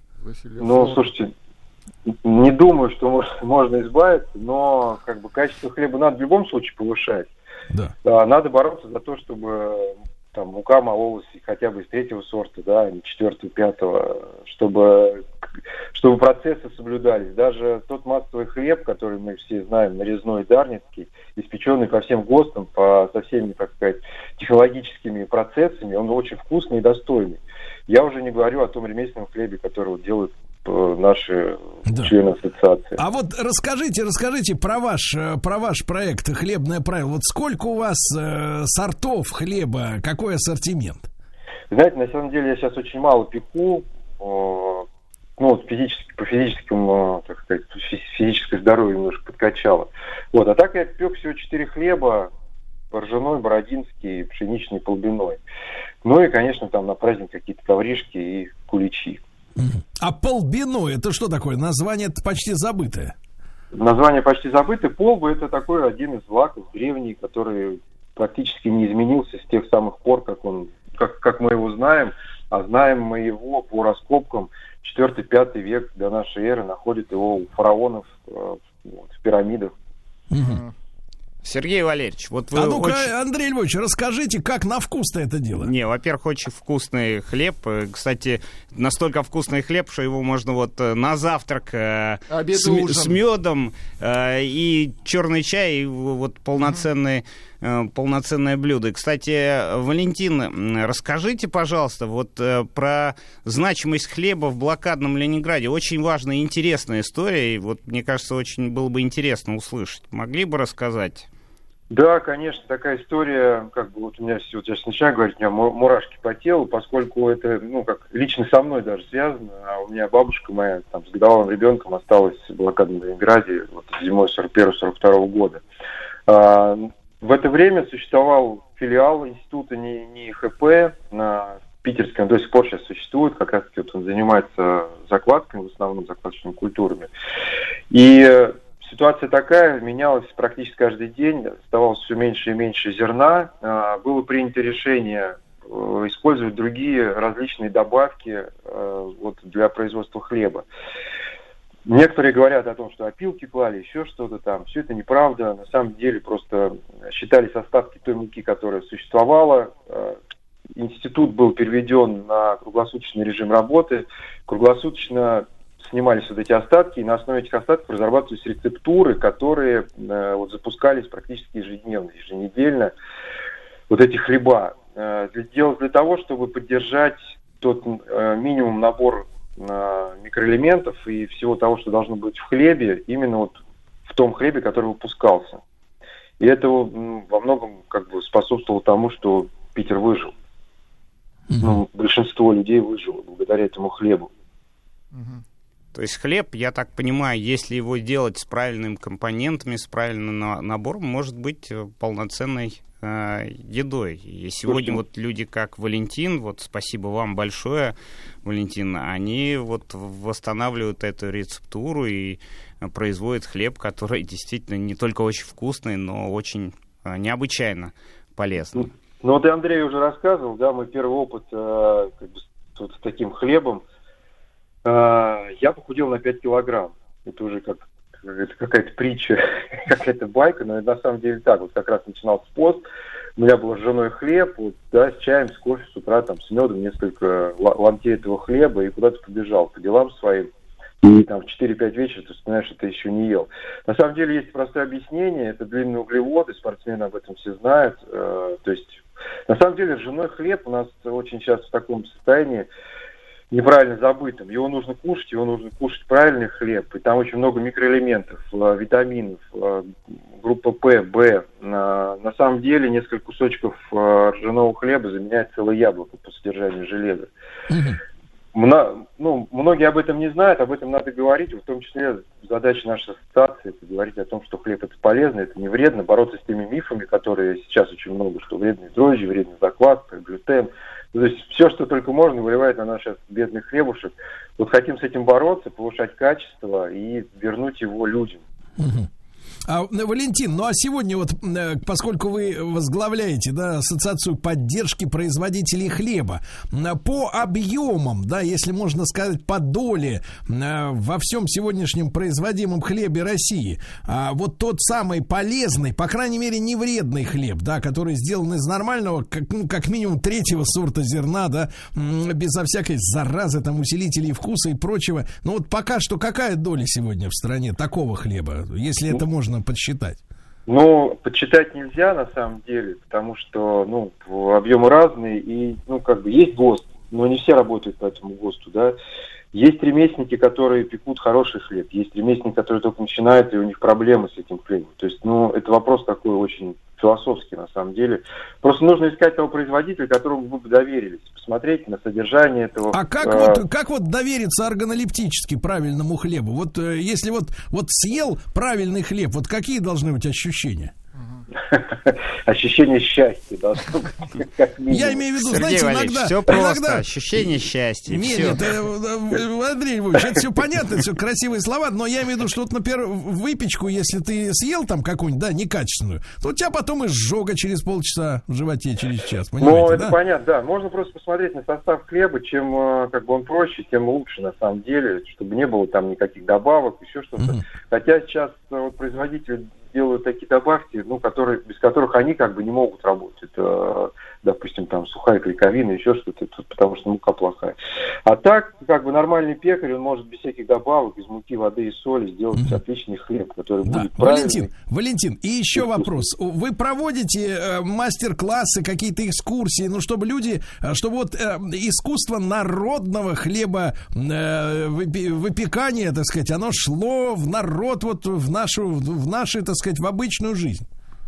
Ну, смотрите, сейчас на базе института действует Академия, хлебо, э, ну, а, а, а, Академия хлебопечения. То есть надо зайти на сайт э, gosnihp.ru и посмотреть там раздел э, вот, про Академию. Там очень курсы, рекомендую, я там да, был, там различные. действительно очень интересно. Так оттуда Оборудование... что ж, экономики, академики оттуда и идут?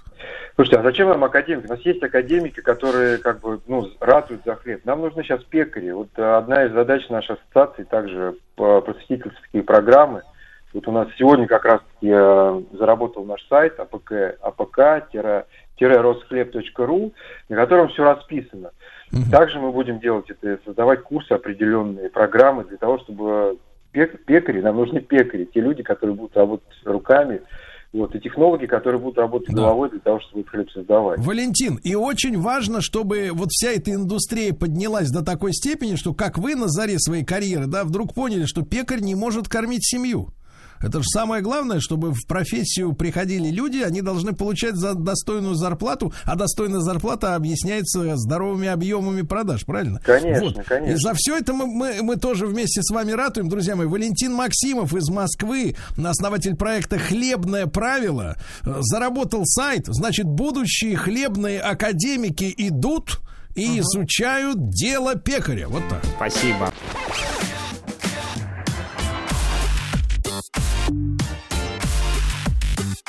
Сергей Стилавин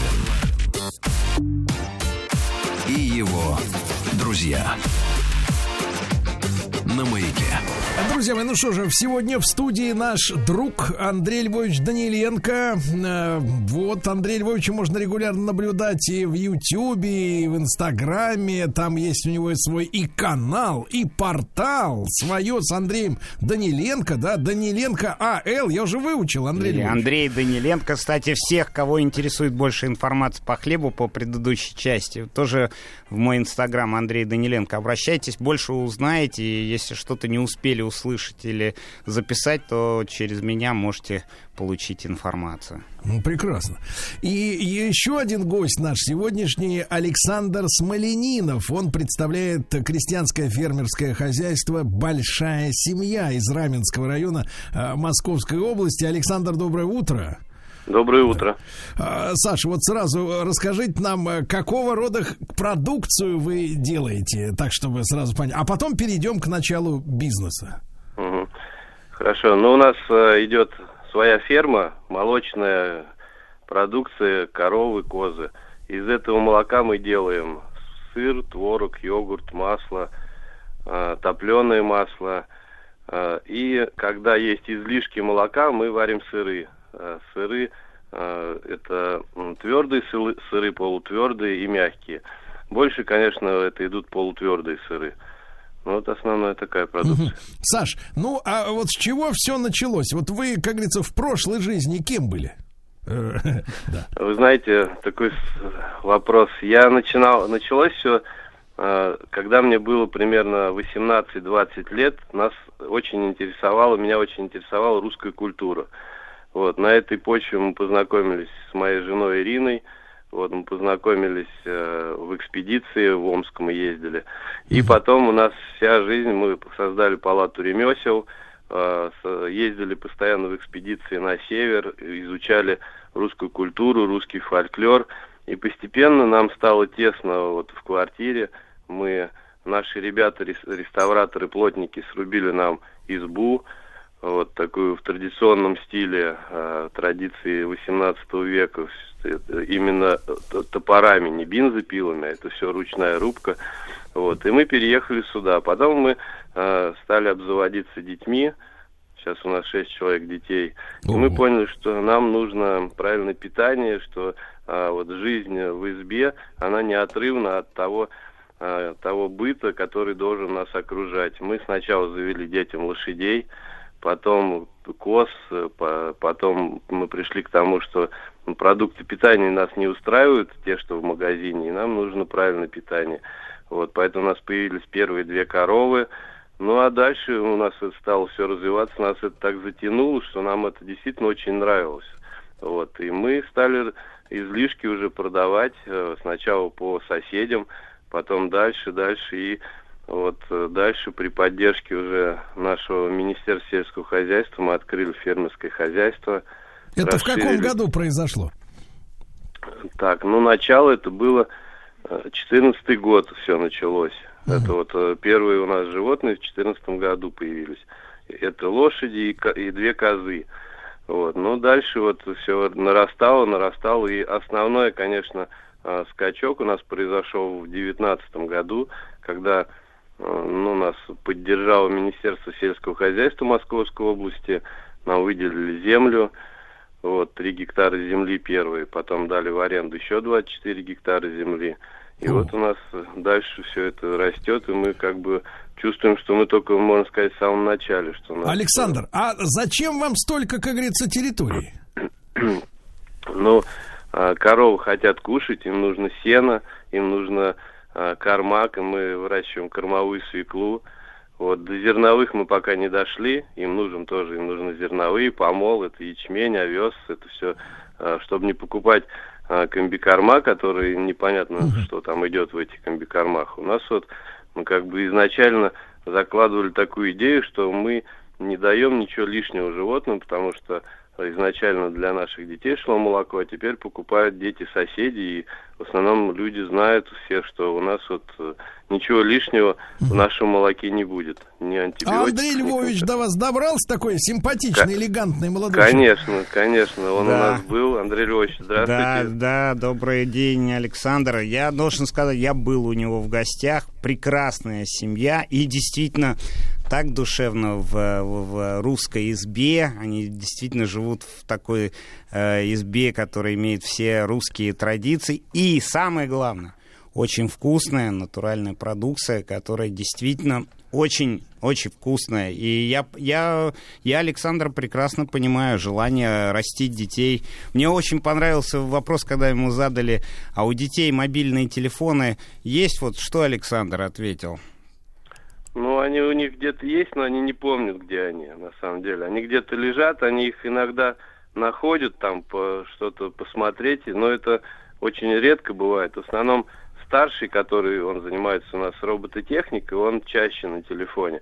А вот у остальных у нас старшему 12 лет, младшему 1 год. Вот. И остальные у нас, ну, они не, не помнят, где лежат телефоны. Иногда они им попадаются на глаза, ну, а так в основном не пользуются они телефоном. То есть они живут вот этим вот хозяйством и развиваются, как, как я помню, как мы в детстве развивались. Андрей Львович, ну, то есть правильно я понимаю, то есть люди, которые вот э, постоянно в руках теребят, э, значит, смартфоны. У меня такое, знаешь, была такая э, теория, что это, ну, скажем так, э, зов предков, потому что э, мелкая моторика, да, вот женщины, они же всегда в русском хозяйстве э, постоянно чем-то занимались, да, пряли, ну вот что-то, да, вот как бы так сказать. И вот э, вместо того, чтобы заниматься чем-то полезным, они вот в ручонках теребо, теребо, теребят, извините, теребят вот постоянно вот эти смартфоны слушай, я сам каюсь виноват в этом, сам с я к собой тому, борюсь. Что, я к тому, что кто в руках теребит, тому фермеры дорога закрыта, правильно? Потому я что считаю, просто фермерская жизнь это хорошо для здоровья во всех смыслах этого Вот слова. это точно. Слушайте, а что вы отведали-то Александра Смоленинова? э, Ой, Андрей слушайте, и сыры, и пироги они там э, испекли, у них и варенье домашнее, которое они делают. Э, в общем, э, целый набор. И, конечно, у них там свои ягоды, грибы они собирают. В общем, очень вкусно. Очень. Александр, а вы до того, как вот в 2014 году э, вот началась эта вся ваша история прекрасная, вы где-то работали еще, ну вот как, как все там люди, в офисе или на предприятии на каком-то?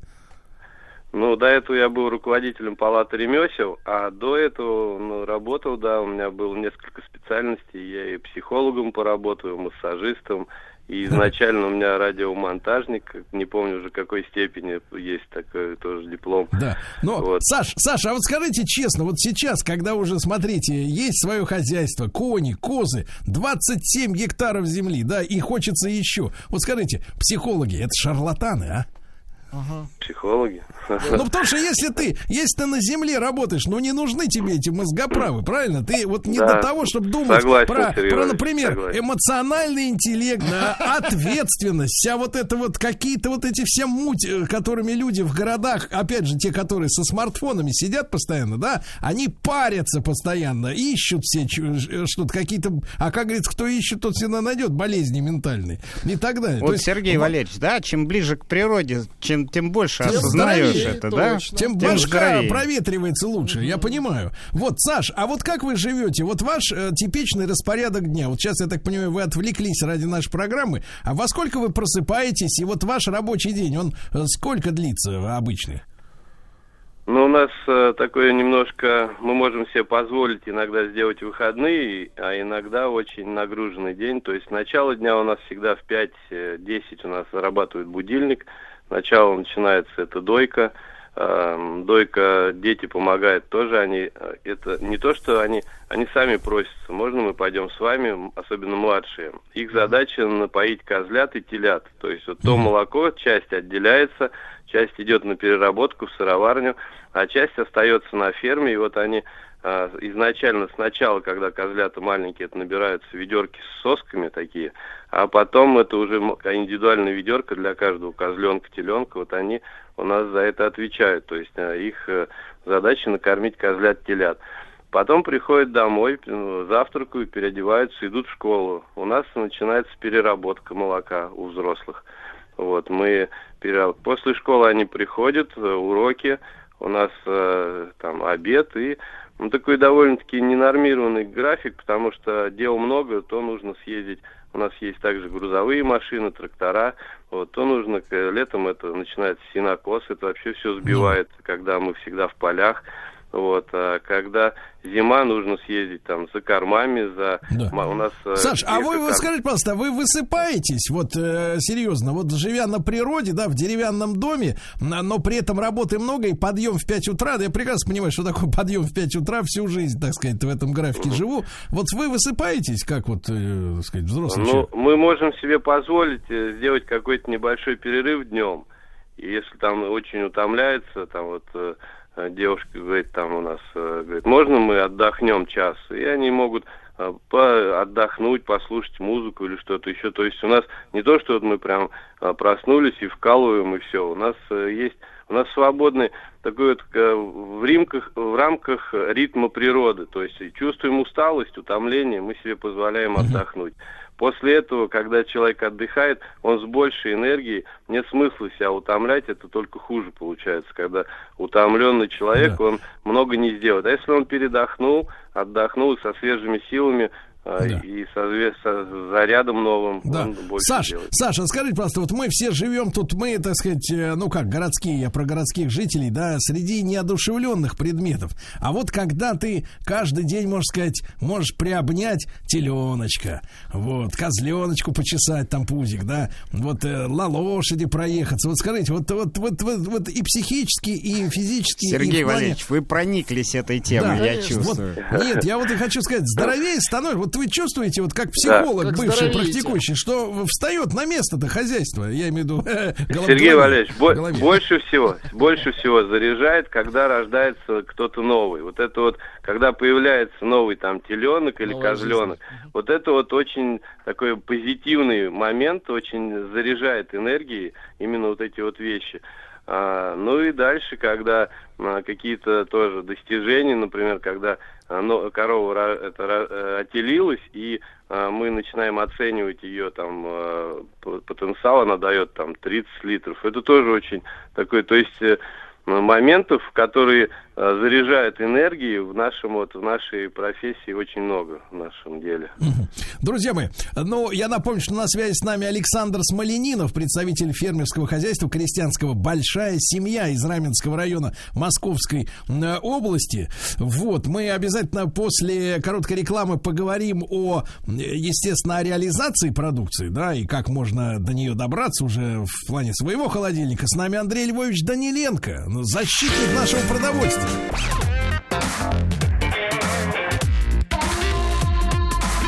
Сергей Стилавин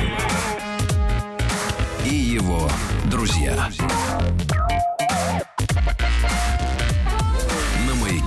Друзья мои, итак, на связи э, с нами Александр Смоленинов. Это хозяйство «Большая семья» из Раменского района Московской области. Э, Саш, э, вот реализация действительно, вот где можно, как заказать, как доставка или приехать, посоветуйте. Мгм. Ну, ситуация такая. У нас на самом деле мы наращиваем продукцию. У нас сейчас 30 дойных коров, и мы у нас не хватает э, молока, поэтому мы работаем пока только по Раменскому району и городу Жуковский. Это доставка идет у нас э, в Инстаграме, и рекламу, по идее, можно найти нашу. Ну и также у нас есть несколько торговых точек в Раменском, куда люди приезжают э, и там берут. Вот. э, Ну, доставка у нас проходит ну, два раза в неделю, вторник, пятница, мы развозим. Вот. Понимаю. А, э, Саш, а можно ли вот к вам приехать, как говорится, в сельскую жизнь почувствовать? Потому что это очень модно становится сейчас, агротуризм, да? М, Еще бы, если бы еще и заночевать, так совсем хорошо. Мы, Сергей Валерьевич, мы над этим работаем. Мы сейчас готовим такую специальную территорию. Мы выкопали пруд, будем ставить гостевые домики. Но опять же, я хочу подчеркнуть, что будет разделено. Это будет э, небольшой зоопарк, где будет там какие-то животные для людей. И отдельно будут наши фермы. Вот мы не приветствуем таких вещей, потому что все-таки есть заболевания какие-то, еще что-то. И мы не хотим, чтобы был постоянный контакт с посторонними людьми животных. То есть, э, Согласен. Да и нервы у теленка не железные, да, там об- обжиматься с этими, с городскими. Ну, ну, будут такие телята, которые специально для этого будут от, отведены в Не настоящие, зону. да? То есть про, как бы просто вот с, ви- с виду телята. Не, не, нас- настоящие телята, но которые потом не придут в стадо и не будут э, контактировать там, вот, то есть они будут отдельно такие. Да, воспитание такие- животных это Да. ответственно, на да, самом то деле. есть, Андрей Львович, Да. то есть такие специальные пиар-телята, да? Нет, просто м, специально воспитанные, подготовлены для того, чтобы общались с С чужими. железной, с железной психикой, Да. телята. Теленок специальное название будет. Да-да-да, это замечательно. Ну, то есть можно летом ожидать уже, да, такое подобное? Э, Да, сказать. да. Да-да-да, и можно к вам будет приехать. Друзья мои, я еще раз напомню, что вот следите э, за Александром Смолениновым, большая семья из Раменского района Московской области, и Андрей Львович наверняка отметится, правильно? Обязательно и смотрите у меня в Инстаграм Андрей. Даниленко или даниленко.ал. Да, да, да. А на следующий день, товарищи, мы продолжим знакомить вас с фермерскими хозяйствами. В нашем проекте напоминаю, что спонсор проекта это свое фермеры России Россельхозбанк. Поддержка фермерства является одним из ключевых направлений деятельности банка, а, который включает э, в себя предоставление предприятиям малого и среднего бизнеса, занятым в агропроме, специализированных банковских продуктов и финансовых сервисов. А помимо этого, а, Россельхозбанк создает инструменты для продвижения фермерской продукции и развития сельского туризма, что очень важно. Финансирует образовательные программы и подготовку молодых специалистов для сельского хозяйства. Вот Андрей Львович, э, видите, э, вот э, он вот, я его каждый раз вижу и удивляюсь, ведь уже по паспорту не молодой человек, а съедет, съездит, сырка отведует, да, молочка выпьет, с теленочком обнимется и как огурчик, как Сер- огурчик. Сергей Валерьевич, рекомендую, рекомендую. Все, я еду Всем. летом еду к Смоленинову Приезжайте обниматься со специальным теленком. Спасибо специальным вам, подготовленным. Александр. Ждем, ждем в гости. Да, все договорились, вот, и чтоб копытами дядю Сережу по башке не бил. Вот. Друзья мои, ну с Андреем Львовичем прощаемся до следующей недели, а Александру Смоленинову огромное спасибо, товарищи. Еще больше подкастов «Маяка» насмотрим.